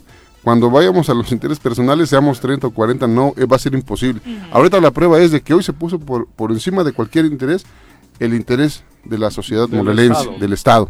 Y alcanzamos 75% de, lo- de la totalidad Claro. de, de- de los que integramos el Congreso. Claro. Es decir, este 15 pues de 20, hoy puestos de acuerdo. Pero Para pasó mejorar un el medio, Tocayo. Sí, Tocayo. Pero no fue por un tema de, de, de ingoberna- o sea, porque sí hay pluralidad efectivamente. Y- y- Pero, Pero pero, es el- ninguna y de las cuando fuerzas... uno Es se el te- ser humano. Cuando uno de 20 se te cierra, no, eh, que se te cierran y te dicen, pues sin mí no pasan. No es cuando es uno de 30. Ah. Porque uno de 30 dice, ah, ok, no pasa nada, acá Paco. tenemos más con quien No, operar. pero sí es un factor que ha aprovechado el Ejecutivo, experiencia. el Ejecutivo no Estatal aprovechado. vengas sin Tú no a vengas a hablar de cosas que No, no, sabes, no, pero ¿cómo has no, estado ahí. Tú nomás hablas desde un micrófono, tú- muy no, contento. yo no. Hablas, hablas, hablas, Tú y pero no todos se pusieron un chalequito amarillo, hombre. Diputado, finalmente En un mensaje, un mensaje para- un chaleco amarillo. Un ¿Qué mensaje para los morelenses ¿Ah, después de la exitosa aprobación de este presupuesto. El mensaje para la sociedad morelense, para mis paisanos morelenses, es de que eh, tenemos muy buenas expectativas para el próximo año 2023 con el presupuesto que se ha aprobado. Si bien eh, seguramente eh, no va a ser tan sencillo e inmediato ver los resultados, a medio, al mes de junio, a medio año, se tiene que ver ya tangibles, palpables los resultados de este presupuesto que ha aprobado el Poder Legislativo. Creo que el mensaje es de que hoy debemos de estar en unidad, la sociedad con las instituciones que hoy los representamos. Eso es, eso es importantísimo. Debemos de recobrar la confianza entre los diputados, el poder La ejecutivo, la credibilidad, ustedes. porque es, es una figura totalmente desgastada. ¿Y quién más que nosotros, los actores de este momento, para dignificar esta actividad que no es mala? Que si se hace de la mejor de la forma correcta, estoy seguro que el ciudadano lo va a ver. Y repito, en este, en este momento eh, yo felicito de verdad este, este consenso, este acuerdo que se logró de 15 de 20 diputados y diputadas, prácticamente paritario el grupo, este, por, por un bien de la sociedad morelense, por un bien común, por un bien no de interés personal. Así que creo que la expectativa es muy buena. Eh, la- el próximo 2023 con este presupuesto que se tiene que concretar y materializar va a ser de mucho beneficio para los molenses, porque el tema principal que se va a atender es la seguridad de la gente. Paco, con esto se cae lo que tú has dicho que viste ayer. Con esto, con esta fortaleza, con esta luz, se cae eso que tú viste ayer. Ojalá, ojalá Ojalá sea. Muchas gracias, diputado, por acompañarnos. Ojalá Bien. Buenos días. Bien Nos vamos a una pausa. Regresamos con más. ustedes. Gracias por continuar con nosotros. Son las 8 con 12 de la mañana. Ahora vamos al repaso de sus comentarios, precisamente porque están desde la mañana prendiditos con este tema. Eh, con muchísimo gusto, ya saben que en este espacio les damos voz. Antes, vamos a saludar a través de la línea telefónica a la diputada federal por Movimiento Ciudadano, Jessica Ortega, quien siempre con muchísimo gusto en este espacio. Diputada, muy buenos días. Ah, se nos eh, pues perdió por ahí un poquito la comunicación. Vamos a tratar de retomarla. En tanto, por supuesto, eh, comentamos parte de los que, lo que nos decía el público. Dice el Barto, el problema de Morena no es el candidato, es la ideología. ¿Ustedes creen que de ganar, por ejemplo, Juan Ángel Flores haría un buen papel? Sí. Si las agendas las dictan desde las cúpulas de los partidos, quién sabe. Yo confiaría que sí, pero luego las políticas de los partidos, sus intereses, los intereses partidistas son los que pudren todo. Claro que hay malos candidatos, como el que actualmente gobierna el Estado, que ni con buen partido funciona, ¿verdad? También, también coincido, Barto. Ahora profundizamos en eso, retomamos la, ahora sí la conversación con la diputada federal Jessica Ortega. Eh, diputada, ¿cómo te va? Muy buenos días. Hola, bien, muchísimas gracias. Un saludo, Viri, a Paco, a ti, a todo el auditorio. Hola, Jess. Eh, iniciábamos la mañana precisamente con este tema tan doloroso para Morelos, diputada, en torno a la violencia en contra de las niñas, de las mujeres. Sí, lamentablemente, bueno, pues es un es una constante ya en nuestro estado. Morelos es un estado que que debe emitir una alerta de violencia de género en todos los municipios. Y, y lo digo con toda la responsabilidad porque muchas veces a los gobiernos les da miedo y algunos por desconocimiento, algunos otros por cuidar su, su prestigio eh, que muchas veces ni existe. Pero lo que sí es una realidad es que en este momento Morelos está en un estado de emergencia para las mujeres. No nos sentimos seguras, no siguen sin aplicar eh, los recursos de manera coordinada entre los municipios y el Estado, no existe una política pública de prevención eh, y pues la realidad es que siguen aumentando los feminicidios en el estado de Morelos y ahora las violencias no nada más hacia las mujeres, ¿no? sino también hacia las niñas, ahora pues con este caso que nos indignó a todas y a todos y pues bueno, es lamentable lo que lo que seguimos viviendo las mujeres. Esperemos que las acciones que se iniciarán y que este año pues que se que se avecina eh, las acciones que se tienen eh, pues de alguna manera proyectadas pues tengan algún resultado positivo porque pues lamentablemente son vidas las que hoy se cuentan. Justo acabamos de hablar con eh, un diputado local, el presidente de la mesa directiva, sobre el aumento presupuestal para diferentes rubros, incluido el de seguridad. No habrá pretextos de nueva cuenta, como ha sucedido en estos últimos cuatro años de gobierno, para decir no hay dinero, no podemos darle la seguridad que nos piden ciudadanos. Bueno, ese es un es un logro. me parece que es un es un acierto de los diputados y las diputadas y yo siempre he sido objetiva, aunque muchas veces pues he sido un poco incómoda con mis con mis comentarios, pero esto me parece muy acertado. Creo que eh, debemos generarles las herramientas necesarias para que se generen eh, pues las condiciones de seguridad hacia las mujeres, ¿no? El aumentar también recursos a la fiscalía especializada en materia de feminicidios me parece que es un gran acierto. Yo lo he exhortado desde la Cámara de Diputados, no nada más a Morelos, a todos los estados que tienen eh, pues esta fiscalía y quienes no la tienen, eh, pues que la creen. Hay, hay estados que operan de manera diferente, como Jalisco, que tiene tres centros de atención en diferentes puntos y pues a ellos les funciona así, cada estado tiene su propia dinámica, pero hoy lo que sí es una realidad y lo que sí es una emergencia es que se tengan las condiciones económicas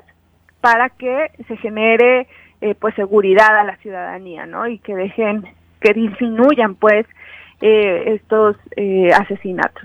En tanto, obviamente se logran aterrizar, porque obviamente, nos queda un buen rato para que finalice el año, un año que ha sido sumamente violento en todos los sentidos, no solamente para las mujeres. ¿Cuál sería el llamado que le haces a las autoridades de seguridad en el Estado? Que trabajen de manera coordinada, que se dejen de pensar en eh, procesos políticos, que dejen de estar hablando de de si es uno el candidato o el preferido del gobernador o no y que pongan eh, que se pongan a trabajar. Los municipios sobre todo los que tienen ahorita alerta de violencia de género que hagan políticas públicas que tengan eh, pues que cumplan con esa finalidad con esa función que escuchen a las organizaciones de la sociedad civil. Es urgente es emergencia de verdad es una emergencia la que viven las mujeres eh, morelenses y, vale la pena que se haga un trabajo coordinado, que se respete, que se dejen de, de estar viendo quién es la competencia de quién y que hoy asumamos una responsabilidad cada uno desde nuestro espacio de incidencia y que demos resultados a la ciudadanía. No puede suceder, no puede ser que las, que las mujeres salgan a sus trabajos, salgan a estudiar y que salgan con miedo. Yo escuché este fin de semana una frase que de verdad me, me indignó, pero al mismo tiempo me alertó y, fue por una mujer joven que dijo, nosotros queremos estudiar sin miedo. Y, y eso es algo verdaderamente complicado y difícil, pues, porque porque algo, un, derecho humano que están ejerciendo, pues, a ir a la escuela, no puede ser que, que se vea obstaculizado por, por el alto índice de violencias. Entonces hoy hago un llamado respetuoso, pero también enérgico, a que trabajemos de manera coordinada y que, insisto, dejemos de echarnos culpas y que cada uno y cada una eh, cumpla con sus responsabilidades. Sí, para trabajar en conjunto, eh, diputada, también se necesita disposición y es algo que desafortunadamente no se ha observado y hay que decirlo más allá de, como decías, eh, de pronto pueden ser incómodas eh, tus declaraciones y demás, pero has hecho muchos llamados y parece que son al aire porque el Ejecutivo Estatal parece que no escucha algo que salga más allá de su oficina.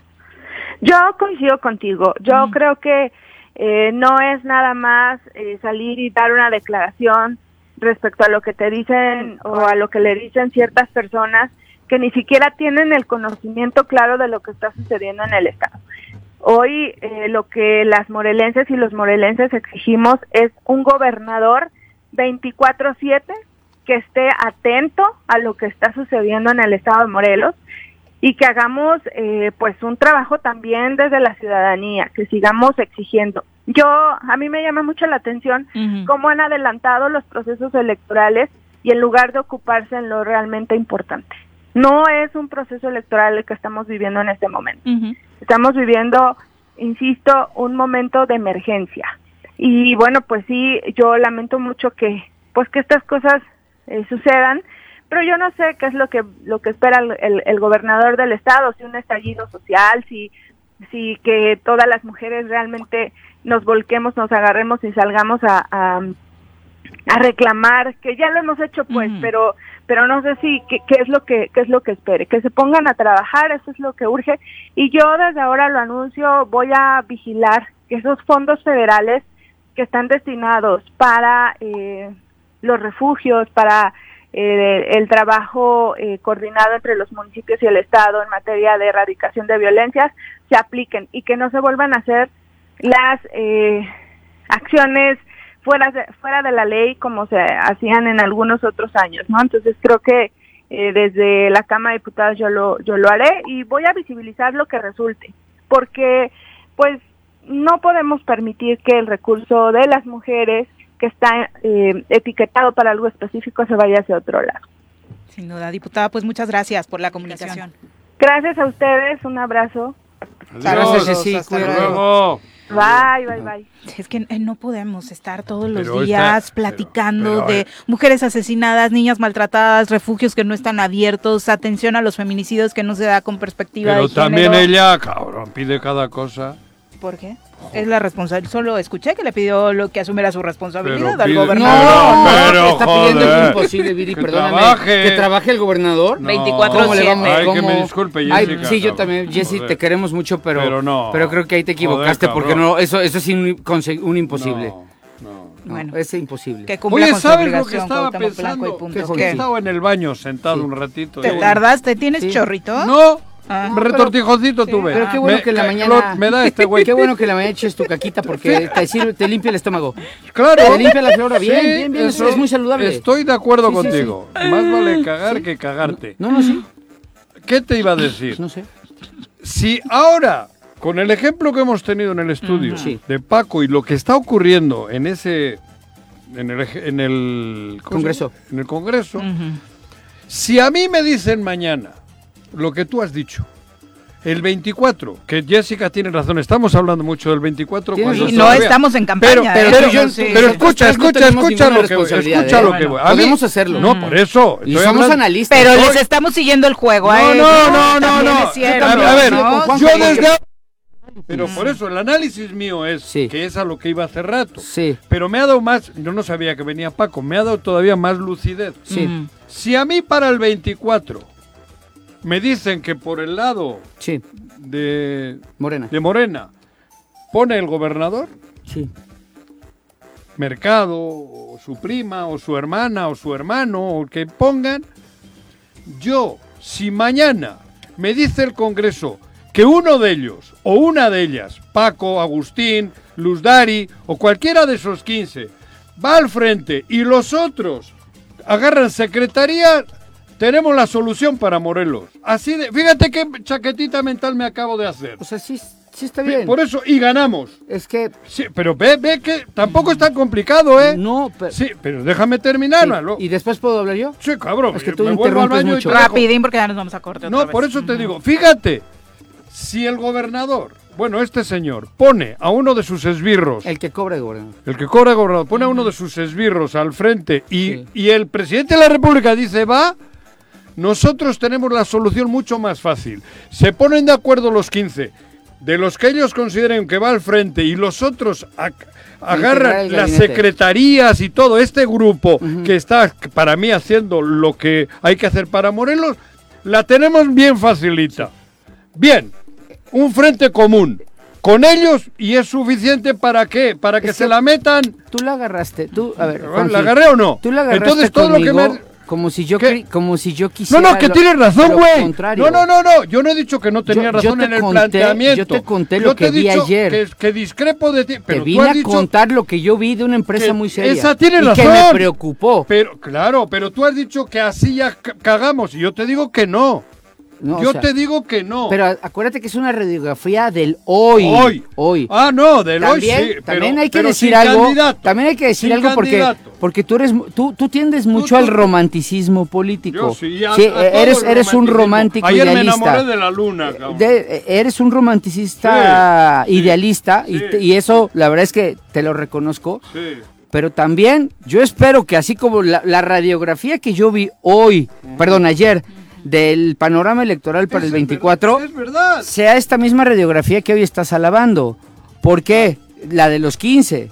Porque yo tengo, yo quiero, deseo, anhelo, ruego que esos 15 se mantengan unidos ah, todo el tiempo. es a ¿eh? hoy. O sea, esto, esto está pasando hoy. Hoy. Espero que la próxima semana. Pero tú has dicho que es irreversible. Yo te he dicho que no. sí lo dijiste. Ahora no te rajes, está grabado. tú dijiste lo que viste ayer es irreversible. No dije irreversible. Tú lo dijiste. A ver, encuéntrame la palabra irreversible. encuéntrame la palabra irreversible. No, no dijiste irreversible. Y te pido una, y te pido una disculpa pública. Ya se jodió. lo que platicamos es que parecía hoy imposible, Juanjo. Parece. No es, no, parece. Él ha dicho es Escucha el podcast, apostemos. Yo no estoy de acuerdo contigo. Escucha el podcast, repite el podcast. Lo porque, porque Juanjo, Juanjo, cuando yo iba a ser candidato en el 2015 me dijeron que no tenía posibilidad alguna de ganar y gané. Entonces. Eh, por yo no creo en irreversibles ni en imposibles. Ah, entonces no digas lo que has dicho al principio del programa. Pues Estoy de acuerdo. Ahora sí te has puesto bien. Si lo encuentras, si lo encuentras. Ahora está bien. Si lo encuentras. Voy al baño. No, te, te invito una botellita del vino que más te guste, del Viña Ardanza, reserva del que quieras. Bueno, ahora te, te la traigo. Saludos a Elizabeth Ramírez Muñoz, gracias por eh, los saludos. Gerardo Roa Salazar dice, cuando escogimos a Salinas de Gortari de presidente nos cargó aquello, no por ser eminencias, garantiza que van a ser buenos gobernantes. ¿Quién ha dicho que era eminencia Salinas? pues comparado con Cuauhtémoc Blanco, que estabas diciendo que era ignorante. Con Cuauhtémoc Blanco, con todo respeto le digo, el, mi amigo el de No, pero lo que dice Gerardo es que no necesariamente el que tenga una formación en Harvard te hace un buen gobernante. Pero habiendo tantos, cuidado, yo no he dicho uno, habiendo tantas eminencias, tantos, uno, escoger uno bueno. Cuidado, yo no Se necesita ética de por medio, más allá del cargo que ocupes o del grado, grado de estudios que tengas. Yo no he hablado y yo, no he dicho que los futbolistas sean todos. Eh, yo nada más te quiero decir ¿eh? lo que a mí me dijo Tengo mi hijos futbolistas todos. Cuando me y cualquiera de ellos podía ser gobernador de aquí sin pedo. Yo no quiero ni, ni pretendo ser, ni creo que lo sea un ejemplo, pero cuando yo empecé en la política, mi papá solo me pidió dos cosas que las tengo muy grabadas. Seguro que. Una, tú ya estás preparado gasté mucho porque lo pagó todo mi papá en tu educación. En tu educación. no, no dejes, yo, yo gasté mucho dinero. Invirtió. No dejes de prepararte todo el día, todos los días en leer algo para que te sigas formando. Y dos, me, dijo dos, salte a las calles, salte al campo, conoce la realidad del país y no la veas desde la televisión. camínalo, camínalo debo de reconocer. tiene conocimiento. Mi, papá es una persona muy sensible socialmente, es de izquierda. Él, él siempre ha defendido la parte, es muy, muy de izquierda. Qué bueno, Y este, y, me dijo, nada más no dejes de caminar en el campo. la tiene tu mamá de cómo saliste? un día mi papá me dijo, mi abuelo era peor. Mi abuelo, mi abuelo era todavía peor. Y un día me dijo, cuando, cuando, me refiero más a más extremos. Más ah, no, mi papá es izquierda, mi abuelo era ultra izquierda. Mejor. Mi abuelo estuvo siete horas parado al lado del ingeniero Cárdenas en un meeting, nada más ¿Con porque. Lázaro? ¿Eh? Con Lázaro Cárdenas. No, con el ingeniero. Con, ah, con, con, con, él, con ahorita, sí, sí, sí. Siete horas a una, a una edad ya avanzada. Y, y lo único que me dijo es este no pierdas noción de lo que pasa en la tierra en el campo, en las colonias, en, las calles, porque eso te da la formación completa del político. Y eso es el alimento eso, que necesitas. Ese es el, eso es lo que creo que todos necesitan, porque hasta los políticos que no tienen una educación tienen la obligación de educarse y prepararse y lo otro lo puede hacer cualquiera. Sin duda. Y vamos a redondear lo platicado sobre el presupuesto 2023 en el estado de Morelos con la diputada Andrea Gordillo, a quien saludamos con muchísimo gusto a través de la línea telefónica. Andrea, ¿cómo te va? Muy buenos días. Hola Viri, qué gusto saludarte. Hola Juanjo, hola Paco. Buenos días. Hola, ¿cómo estás? Te saludamos con muchísimo gusto, diputada, para conocer la perspectiva que tienes acerca de este trabajo que se hizo para la aprobación del presupuesto 2023, ahora sí en tiempo y forma.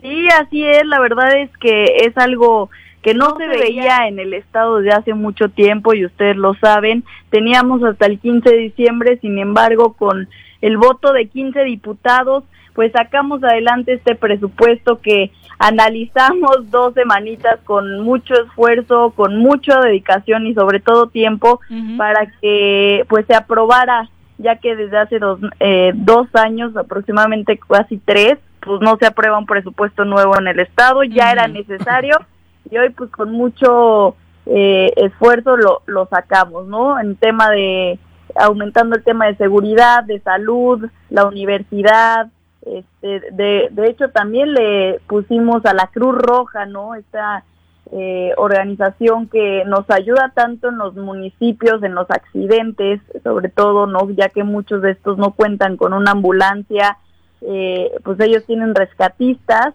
y bueno, también ahí le aumentamos, eh, bueno, le pusimos un rubro, algo que nunca se había hecho en el estado y pues en otros estados ponen muchísimo más. Sin embargo, pues bueno, es un, una primera vez que seguiremos impulsando ya durante muchos años. Hay este tema de la universidad importante a destacar porque, ha sido obviamente como venadita una eh, agenda que traes de la mano. Sí, la verdad sí, pues bueno, vimos que eh, venía un aumento ya, sí venía del 25 al 26%, 2.6, perdón, 2.5 al 2.6. Sin embargo, pues bueno, este año le tocaría el 2.8 a la universidad, tuvimos ese aumento eh, y bueno, viene el 2.7 ahora, ¿no? Eh, sí es un aumento importante, desde el 2000, bueno, del 2021 a, a este es un aumento de 29.3%, que sí es un aumento importante y, ojalá que ayude a la universidad que tanta falta le hace. Todavía no subimos de la media nacional, sin embargo, pues bueno, vamos a seguir impulsando para que eh, se le siga aumentando el rubro año tras año, ¿no? oye, Andy, ya tú seguro has escuchado muchas veces el tema de, de, que en el presupuesto pues, es la teoría de la sábana, ¿no? Tapa, tienes que destapar algo para tapar al otro, ¿no? Sí, claro. Este, nos han platicado todos, aquí estuvo hace ratito Paco Sánchez, y, nos han dicho de muchos rubros a los que le invirtieron, pero ¿a qué le quitaron?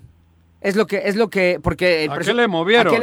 exacto, o sea... ¿Qué pierna destapada? Tenían 800 millones guardados por ahí. O, o, o... Ah. Eh, no, yo tengo dos teorías. Una, ah. comunicación social es una barbaridad. Eso es otro. Esa es una. Y otra, Siempre, y se los he dicho a varios diputados, amigos míos, siempre el gobierno del Estado les manda presupuestos por abajo de lo que realmente reciben para tener margen Eso era especialidad de Villarreal, era más vivo Villarreal. Yo te, lo, platiqué, no te hagas güey. ¿Eh? eh yo, te lo platiqué como Moderen lenguaje. Tú me dijiste. Ah, bueno, pero bueno, lo importante es lo que nos diga Andy. ¿A qué le quitaron, Andy? Ay, Perdónanos aquí este, el show. Sí, ya. Vente tú aquí, verás, aguántale. Te cambio. No, más bien pobre de ellos. ¡Ah! Gracias, Andy. Siento que Andy se ve reflejada con algunos ah, compañeros. No, no voto en el Distrito 1, pero ya tienes mi voto. Ay, ay, ay. Sí, así es. Venía el rubro sobre todo de comunicación social demasiado aumentado, eh, eran aproximadamente 100 millones, 90, 100 millones más, por lo que para nosotros sí era una exageración. Obviamente.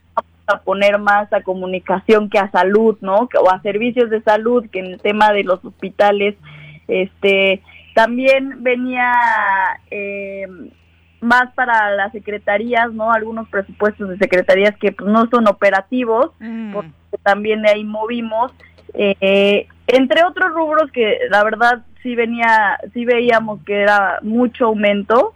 La oficina de la gobernatura, otro ejemplo, ¿no? Eh, que sí fue un aumento importante, pero pues bueno, lo más importante es que se aprobó y también quiero decirles lo de la libre transferencia que seguramente mi compañero Paco, les platicó, en donde pues yo creo que es lo más importante ya que somos uno de los únicos dos estados en el país, Durango y Morelos, que tenían esta libre disposición, ¿no? Que no se debería porque sí se mueve eh, mucho dinero y también aplica lo de la sábana, Paco, como dices, de repente ponen tal vez mucho en, en salud o no, no mucho, pero una cantidad y al final terminan moviendo la comunicación social, lo cual pues no debería ser de esa manera, ¿no? Sin duda, hablas de salud porque también es un tema en el que has estado eh, muy apegada, particularmente hablando del crecimiento presupuestal para atender la salud mental, eh, un tema al que desafortunadamente poca atención se le da a la hora de discutir hacia dónde van los presupuestos, Andy. Así es, sinceramente es algo que debemos de, seguir apoyando. Eh, no hubo mucho eco en el tema de salud mental sin embargo, si se le aumentó, quiero decirles que no venía nada en aumento, otra vez 6 millones. Escuchamos en la comparecencia que solicitaba ayuda el director de servicios de salud, sin embargo, pues creo que no fue escuchado porque nuevamente venían solamente destinados 6 millones de pesos. Nosotros en la iniciativa eh, que, presentamos estamos solicitando aproximadamente 60 a 80 millones de pesos para que todas y todos los morelenses puedan ser atendidos y sobre todo que haya especialistas en los hospitales. Todavía esa iniciativa pues no es una realidad, por lo que tuvimos que aumentar solamente eh, 10 millones.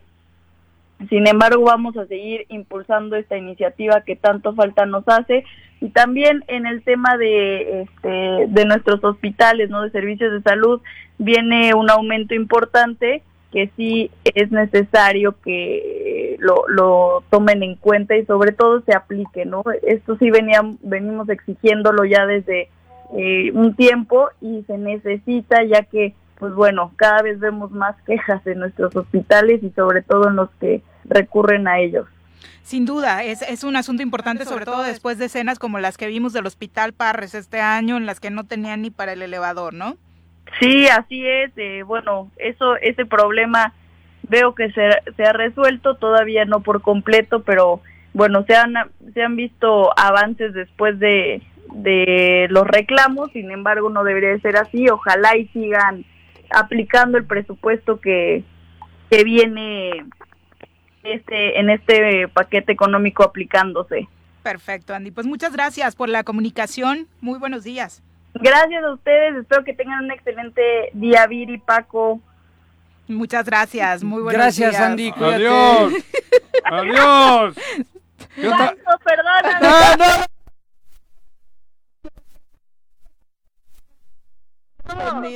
está grabado, está, ya verás. Aquí te defendemos. El alacrancito que te acaba de echar. No te preocupes, Andy. Aquí tienes quien te defienda. Escorpión. Por eso dije, ¿dónde está Juan? Ajá. Aquí tienes quien te defienda, no le tengas miedo. Sí, ya, ya. Ya verás, Buenos días, ya verás. Andy. Muchas gracias por acompañarnos. Y Paco, también te tenemos que despedir. Gracias, Juanjo Viri. Adiós, Vamos pues. a dar clases a la UEM. Qué bueno. Ha sido un gusto siempre estar con ustedes Qué y bueno. una chinga, una semana más dándole sus chingas a Juanjo. Dale. ¿Cómo las disfrutas? Cosa que- al público le encanta, Vete, le vete, encanta. qué vete con qué- tus alumnos, pobre de- gente. De hacer catarsis y empezar Fíjate, chingón mi semana. fíjate cómo estamos enturbiando Hoy el futuro gritaron de mucho, los Tú voy a de regañar. maestro, No, yo cabrón. no No, grité sí, tanto. gritaron. Sí, sí ¿no? Un grité. momento en el que se enfrascaron mucho y con invitados, que qué oso, pero bueno. Perdón, gracias por perdón, pero es que Adiós. Juanji es muy... Adiós, Nos vamos vete. a pausa, regresamos con más.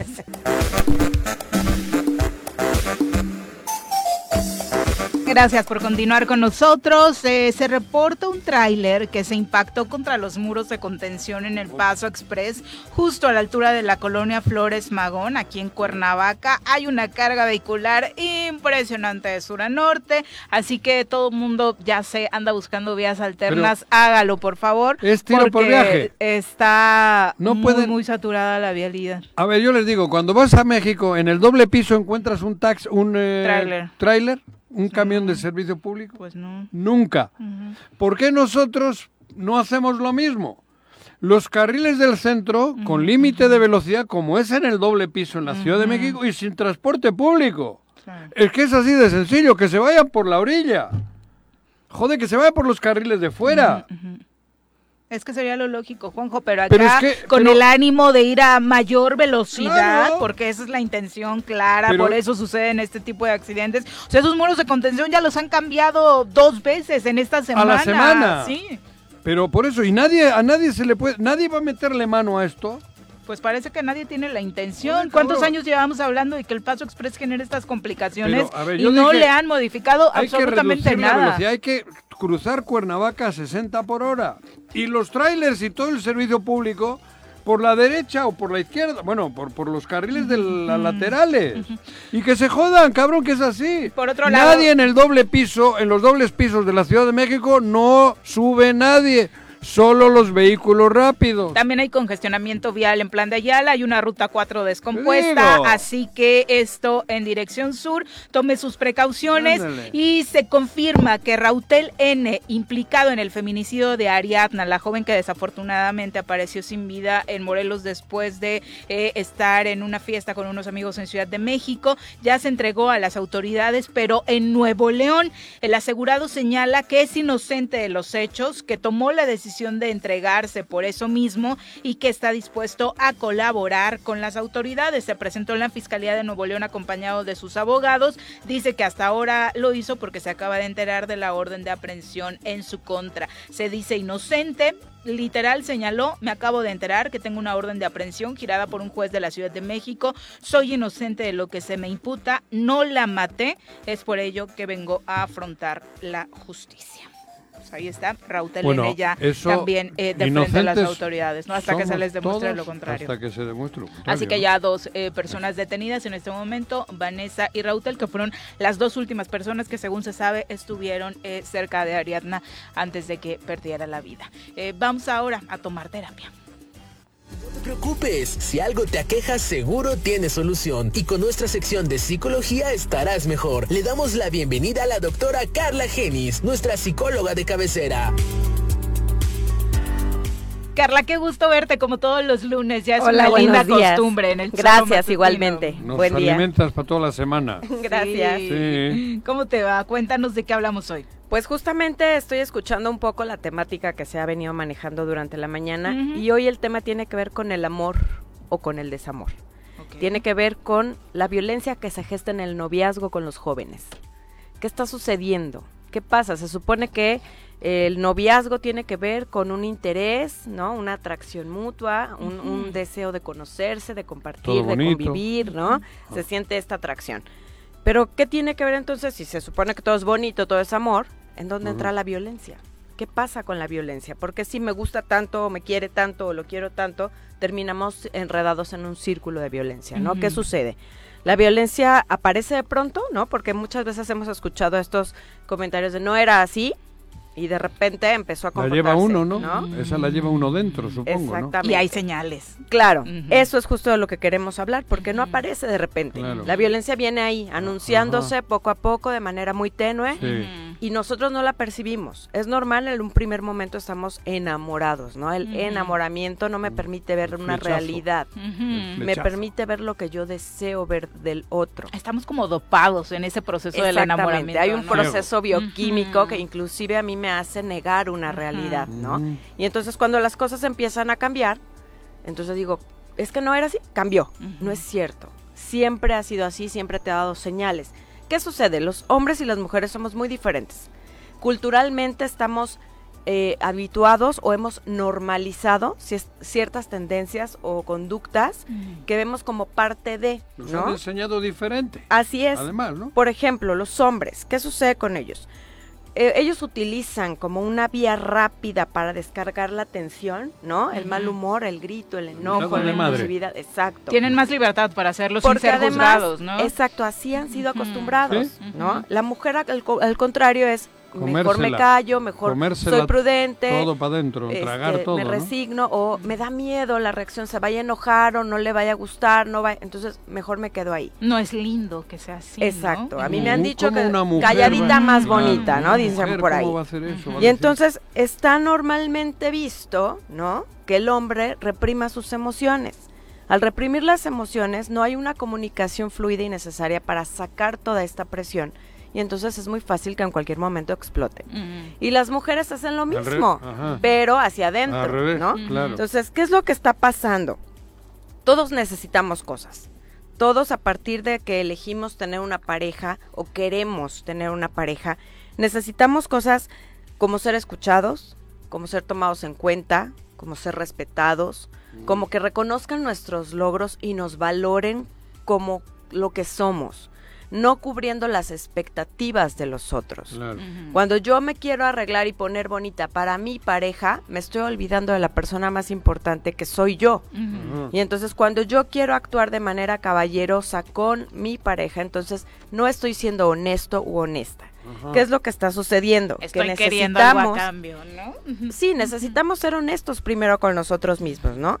Pero ¿qué pasa cuando, cuando en la actualidad está tan normalizado el amigos con derechos, ¿no? Los famosos free, este, todo esto de no hay compromiso, no hay otro interés más que la experiencia sexual, este, esto es provisional y no le vamos a poner nombre, mejor que fluya y a ver qué pasa. No hay ese compromiso y desde que yo lo acepto, entonces no me estoy yo cuidando porque ¿qué puedo esperar de un otro que no quiere comprometerse a respetarme desde un primer momento? ¿no? Vamos a ver qué pasa y no le ponemos nombre. Pero nos van a decir las nuevas generaciones de que estamos muy a la antigüita en este programa, porque como si lo de hoy es no ponerle nombre a la relación, si lo de hoy es decir, hoy se me antoja salir con Juanjo, mañana se me antoja salir con Pedro y pasado mañana se me antoja salir con Juan, pues estoy en mi libertad. Sin embargo... es eso tú? ¿Eh? quiero. Sin embargo, está comprobado que este tipo de mentalidad o actitud nos lleva a relaciones de violencia en muchas, en muchas ocasiones, ¿no? ¿Cómo, ¿Cómo puedo darme cuenta si estoy en una situación de violencia? Ojo, es muy importante. ¿Por qué? Porque empezamos a dar por supuestos todos los actos y conductas y digo, es por amor, ¿no? Me cela porque me quiere. ¿No? Me trae cuidadito, checadito. Y es egoísmo. Sí, entonces, pero yo lo veo como es normal, ¿no? Y la realidad es que llega a un punto donde esa desconfianza nos va dirigiendo a ciertas actitudes como la infidelidad y demás. ¿Qué tengo que hacer? Mucho cuidado, ¿no? Tengo que empezar a identificar cuáles son las conductas que me están poniendo en riesgo. Por ejemplo, mi pareja me ignora, quedó de hablarme a tal hora y no me habla, no me envía mensaje, no sé, no aparezco, no aparezco en, ¿no? en el plan. ¿Qué pasa? Hago bromas hirientes jugando. Estoy jugando, era broma, ¿no? Empiezo a chantajear de broma, empiezo a engañar o a mentir, se me hace fácil engañar o mentir. Todas estas señales me dicen cuidado porque esto va a aumentar. La violencia aumenta. Si yo permito que empiecen a suceder cosas y las minimizo y hago como que no pasa nada, lo único que estoy generando es un aumento, un aumento en estas conductas. Y entonces después llegamos a una fase donde ya me revisan el celular, donde ya me dicen cómo me puedo vestir o no, donde ya me dicen con quién me puedo juntar o no, de quién puedo, ser amiga o amigo, porque puede ser hacia ambos lados. En qué gastan su dinero, ¿no? Inclusive me ridiculizan, me callan, se burlan de mí en público. Empiezo a tener otro tipo de situaciones ya humillantes, ya más denostativas, donde ya me empiezo a destruir. Aquí es momento de salir corriendo prácticamente. O sea, ya estás metido en una situación de conflicto, de violencia. Y si no te has dado cuenta, lo único que va a suceder es que va a empezar no solamente el maltrato físico, porque a veces no empieza ahí, empieza con el maltrato psicológico. donde yo te hago menos, te callo, me burlo, no te tomo en cuenta, donde te ridiculizo frente a mis amigos, donde te prohíbo cosas. Todo esto va creciendo, creciendo, creciendo y lamentablemente no se detiene. la violencia aumenta. Que la violencia psicológica es a la que menos atención le prestamos, ¿no? Así es, estamos más como habituados, ¿no? Porque como no se ve físicamente el moretón. a mí no me pega, ¿no? Y yo te puedo decir, es que me quiere, ¿no? Lo hace por amor, ¿no? Pero no es cierto porque de ahí damos un brinco a una situación donde ya las conductas te gritan, cuidado, necesitas ayuda profesional, porque ya estás tan metido ahí que ya no te puedes zafar. Cuando llegas a un punto donde te empiezan a aislar, te empiezan a encerrar, donde ya te empiezan a amenazar, donde ya te empiezan a forzar a hacer cosas, donde ya la violencia física es más que evidente, donde ya empieza a haber incluso abuso sexual, ¿no? O sea, yo no quería, pero termino diciendo, bueno, pues es que es mi novio y entonces, o es mi novia y entonces, no, esto ya puede llegar inclusive a los feminicidios. Entonces, cuando empezamos, empezamos desde una bromita hiriente que hay, era broma, cuidado. Estamos parados ¿Qué se hace en, ese momento? O sea, la primera vez que, que las chicas que nos están escuchando están identificando que de pronto en estas cosas sutiles se han estado identificando, ¿cuál es la propuesta? primero darse cuenta que no es normal, no está bien, no es válido, no puedes permitir algo que te incomoda, algo que te mueve, algo que como que no te hizo sonreír, te hizo sentir plena, ya no está bien, escúchate. Escúchate más allá de lo que otros puedan decirte. Sí, porque además estamos en un círculo, metidos en un círculo de violencia donde la primera fase es todo es lindo, estamos enamoradísimos, somos bellos ambos y todo divino. Pero pasamos a una segunda fase donde empieza a acumularse la tensión. Y esta tensión es me contengo, quiero decirle y, me aguanto. quiero porque ya hay miedo. Me aguanto. Ah, Tal vez. Eh, porque todavía lo veo como normal, ¿no? Como no pasa nada, no pasa nada. Pero ese me avienta a una tercera fase que es la fase de la explosión, en donde revienta donde ya hay gritos, golpes, amenazas, etcétera. Allá la situación se pone, es, un, es una descarga de tensión donde ya la agresión física, psicológica, inclusive sexual ya se vuelven severas. Sí, ¿no? Lo grave de esto es que de aquí pasamos a una cuarta fase que se llama la fase de la luna de miel, en donde el agresor se arrepiente. La reconciliación. Y te promete, exactamente, que no se va a te promete que nunca más lo va a volver a hacer. Lo único que está sucediendo, esto es un círculo que no para. Lo único que está sucediendo es, es un momento de pausa que se está preparando para tomar fuerza de nuevo y volver a surgir. Igual o peor. Pero peor. Esto aumenta, va aumentando. Tienen que hablar, no se pueden quedar calladas o, callados. Por supuesto, pedir ayuda. Ya cuando estás involucrado ahí no te das cuenta. Enferma ya, ¿no? ¿no? O sea, ya, ya no ves lo que es sano de lo que es insano, ya no ves lo que está bien de lo que está mal. Tú crees que así es. Más si tuviste ejemplos de relaciones familiares o con amigos donde esto se veía normal, pues no te vas a dar cuenta. Entonces, escúchate a tú misma o tú mismo. Si sientes que algo no está bien, algo no te agrada, detente. Aléjate o pide ayuda si es que ya estás muy enganchado. Tienes que hablarlo. Siempre hay que pedir ayuda porque la violencia se repite una y otra vez y cada vez más fuerte. Carla, muchas gracias por el mensaje y creo que sería bueno dedicarle como otra eh, espacio, ¿no? claro que este tema por las circunstancias que, estamos viviendo. Muchas gracias a nuestro público.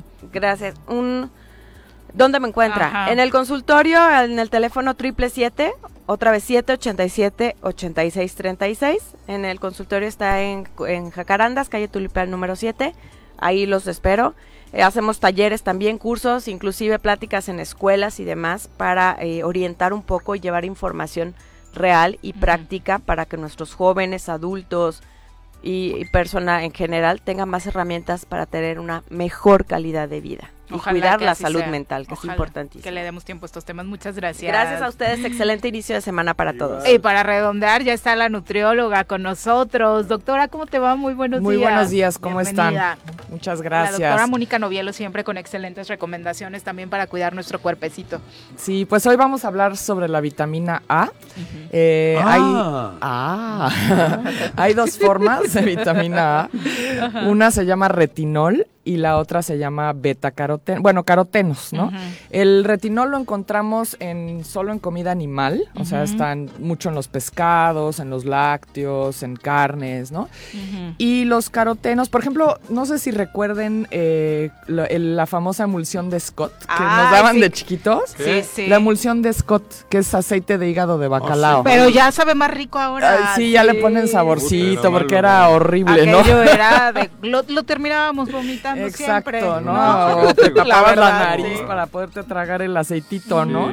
Bueno, eso es pura puro retinol, ¿no? O sea, eh, es una vitamina A que se absorbe muy... No, no, no, no, es otra cosa. Sí, es, es una vitamina, ¿no?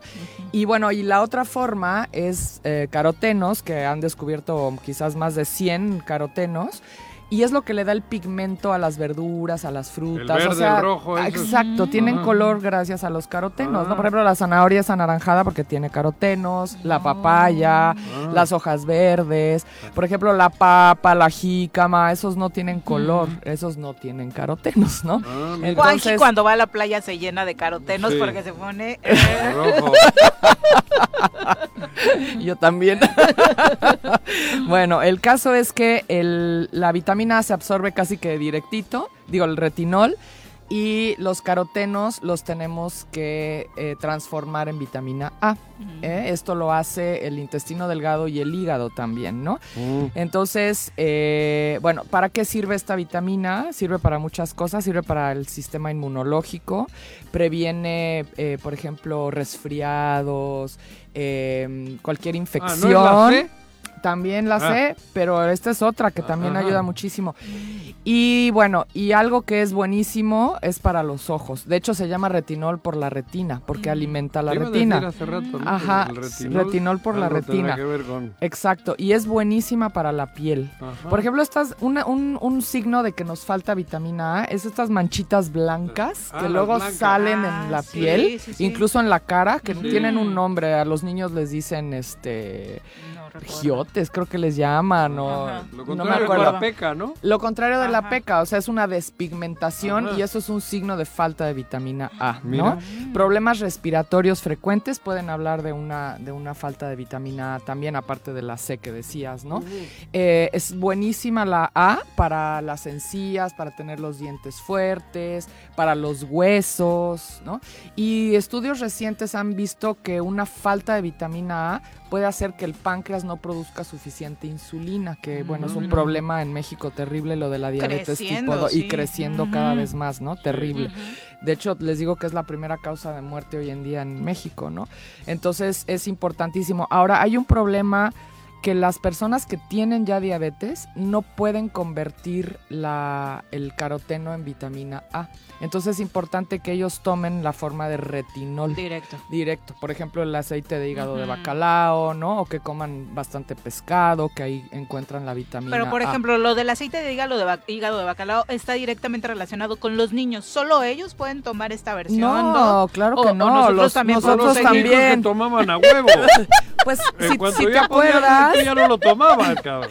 Si te acuerdas, era como en la época del que empezaba el frío, cuando te daban más, bueno, al menos en mi caso. Sí, sí, claro. De que ya viene el invierno y bueno, ahí va el aceite de hígado de bacalao. ¿por qué tomas tú? Yo estoy fuerte. Por eso psicológicamente te queda la impresión de que solo Pero no. Miren, ahorita, por ejemplo, que viene el invierno, que viene la época del frío, es importante tomar vitamina C, vitamina A y vitamina D. Esos tres, sobre todo. Y toda la familia. Y toda la familia, o sea, no solo los niños. Bueno, los niños están, su sistema inmune está en entrenamiento y luego pues tienden a agarrar más estas enfermedades. En la comisaría española te torturaban dándote esa madre, cabrón. La emulsión de Scott. De veras. sí, sí, sí, Pero ahora, ahora sabe, sabe mejor como dices, ¿no? bueno, y este, entonces es importante, les decía que los diabéticos la tomen en forma de, estas, ¿no? De, pescado directamente y no en, en, carotenos, ¿no? De los carotenos el más conocido es el beta caroteno, que es el que pigmenta, por ejemplo, las zanahorias y esto. Otra cosa importante es que eh, se absorbe o podemos, como se vuelve más biodisponible el caroteno cuando es triturado o hecho puré.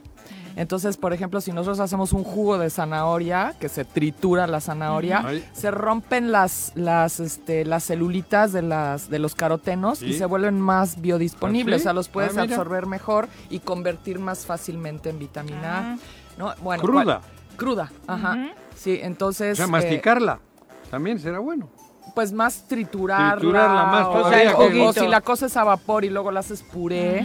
Digo, no solo la zanahoria, puedes usar, por ejemplo, la calabaza esta de Castilla, que es ahorita época, tiene muchísimo eh, betacaroteno, ¿no? Y, bueno, aquí se hace en dulce, pero en otros países se usa también en platillos salados. la, o el pay de calabaza de Castilla. Sí, pero ahorita estamos comiendo mucha calabaza, ¿no? Mucha calabaza y eso tiene muchísimos carotenos. Es la temporada. Sí, es la temporada. Maravillosa. Entonces es una súper Y contigo lo que podemos conseguir es directamente, es directamente la vitamina A. Esta es, una, esta es en forma de retinol, no es este caroteno. También para la arruguita, ¿no? Las cremitas de noche y todo Bueno, todo eso lo que hace es que ayuda la elasticidad de la piel, ¿no? Entonces, eh, también hay muchas cremas con retinol, pero también lo pueden tomar en, tabletitas, ¿no? Entonces, sí ayuda muchísimo a la piel. Y bueno, gente con problemas de hígado tampoco convierte la, este, el retinol en vitamina, o sea, los carotenos en vitamina. Ahí sí hay que ayudar. Sí, gente con diabetes, con problemas de hígado, la gente que no tiene vesícula biliar también. les va a costar más trabajo porque los ácidos biliares ayudan a convertir en vitamina el caroteno. ¿Dónde te encontramos, Doc? Estamos aquí en Plaza Andrómeda, en Punto Sano, y tenemos una promoción esta semana de en la cafetería de tacos al pastor veganos. En la compra de los tacos les damos café o, este o agua de sabor incluido. ¡Qué rico! Vamos por los tacos al pastor veganos. Muchas gracias. Gracias a ustedes. Buenas semana. Días. ya nos vamos. Saludos a la señora Claudia Arellanos de San Gabriel Las Palmas. Es su cumpleaños y miren, es radio escucha, dice, desde hace 19 años. Dice que desde el primer día ella puso el zoro, así que Claudia, Claudia Arellanos, doña Claudia. ¿qué, valor tienes, que tenga un gran cumpleaños y un abrazo hasta ese lugar primoroso que es San Gabriel Las Palmas. ¿eh? Oye, entonces los Tigres de Autepec ganaron. Sí, ganaron un buen partido duro contra Real del Puente, buenos amigos, 1-0.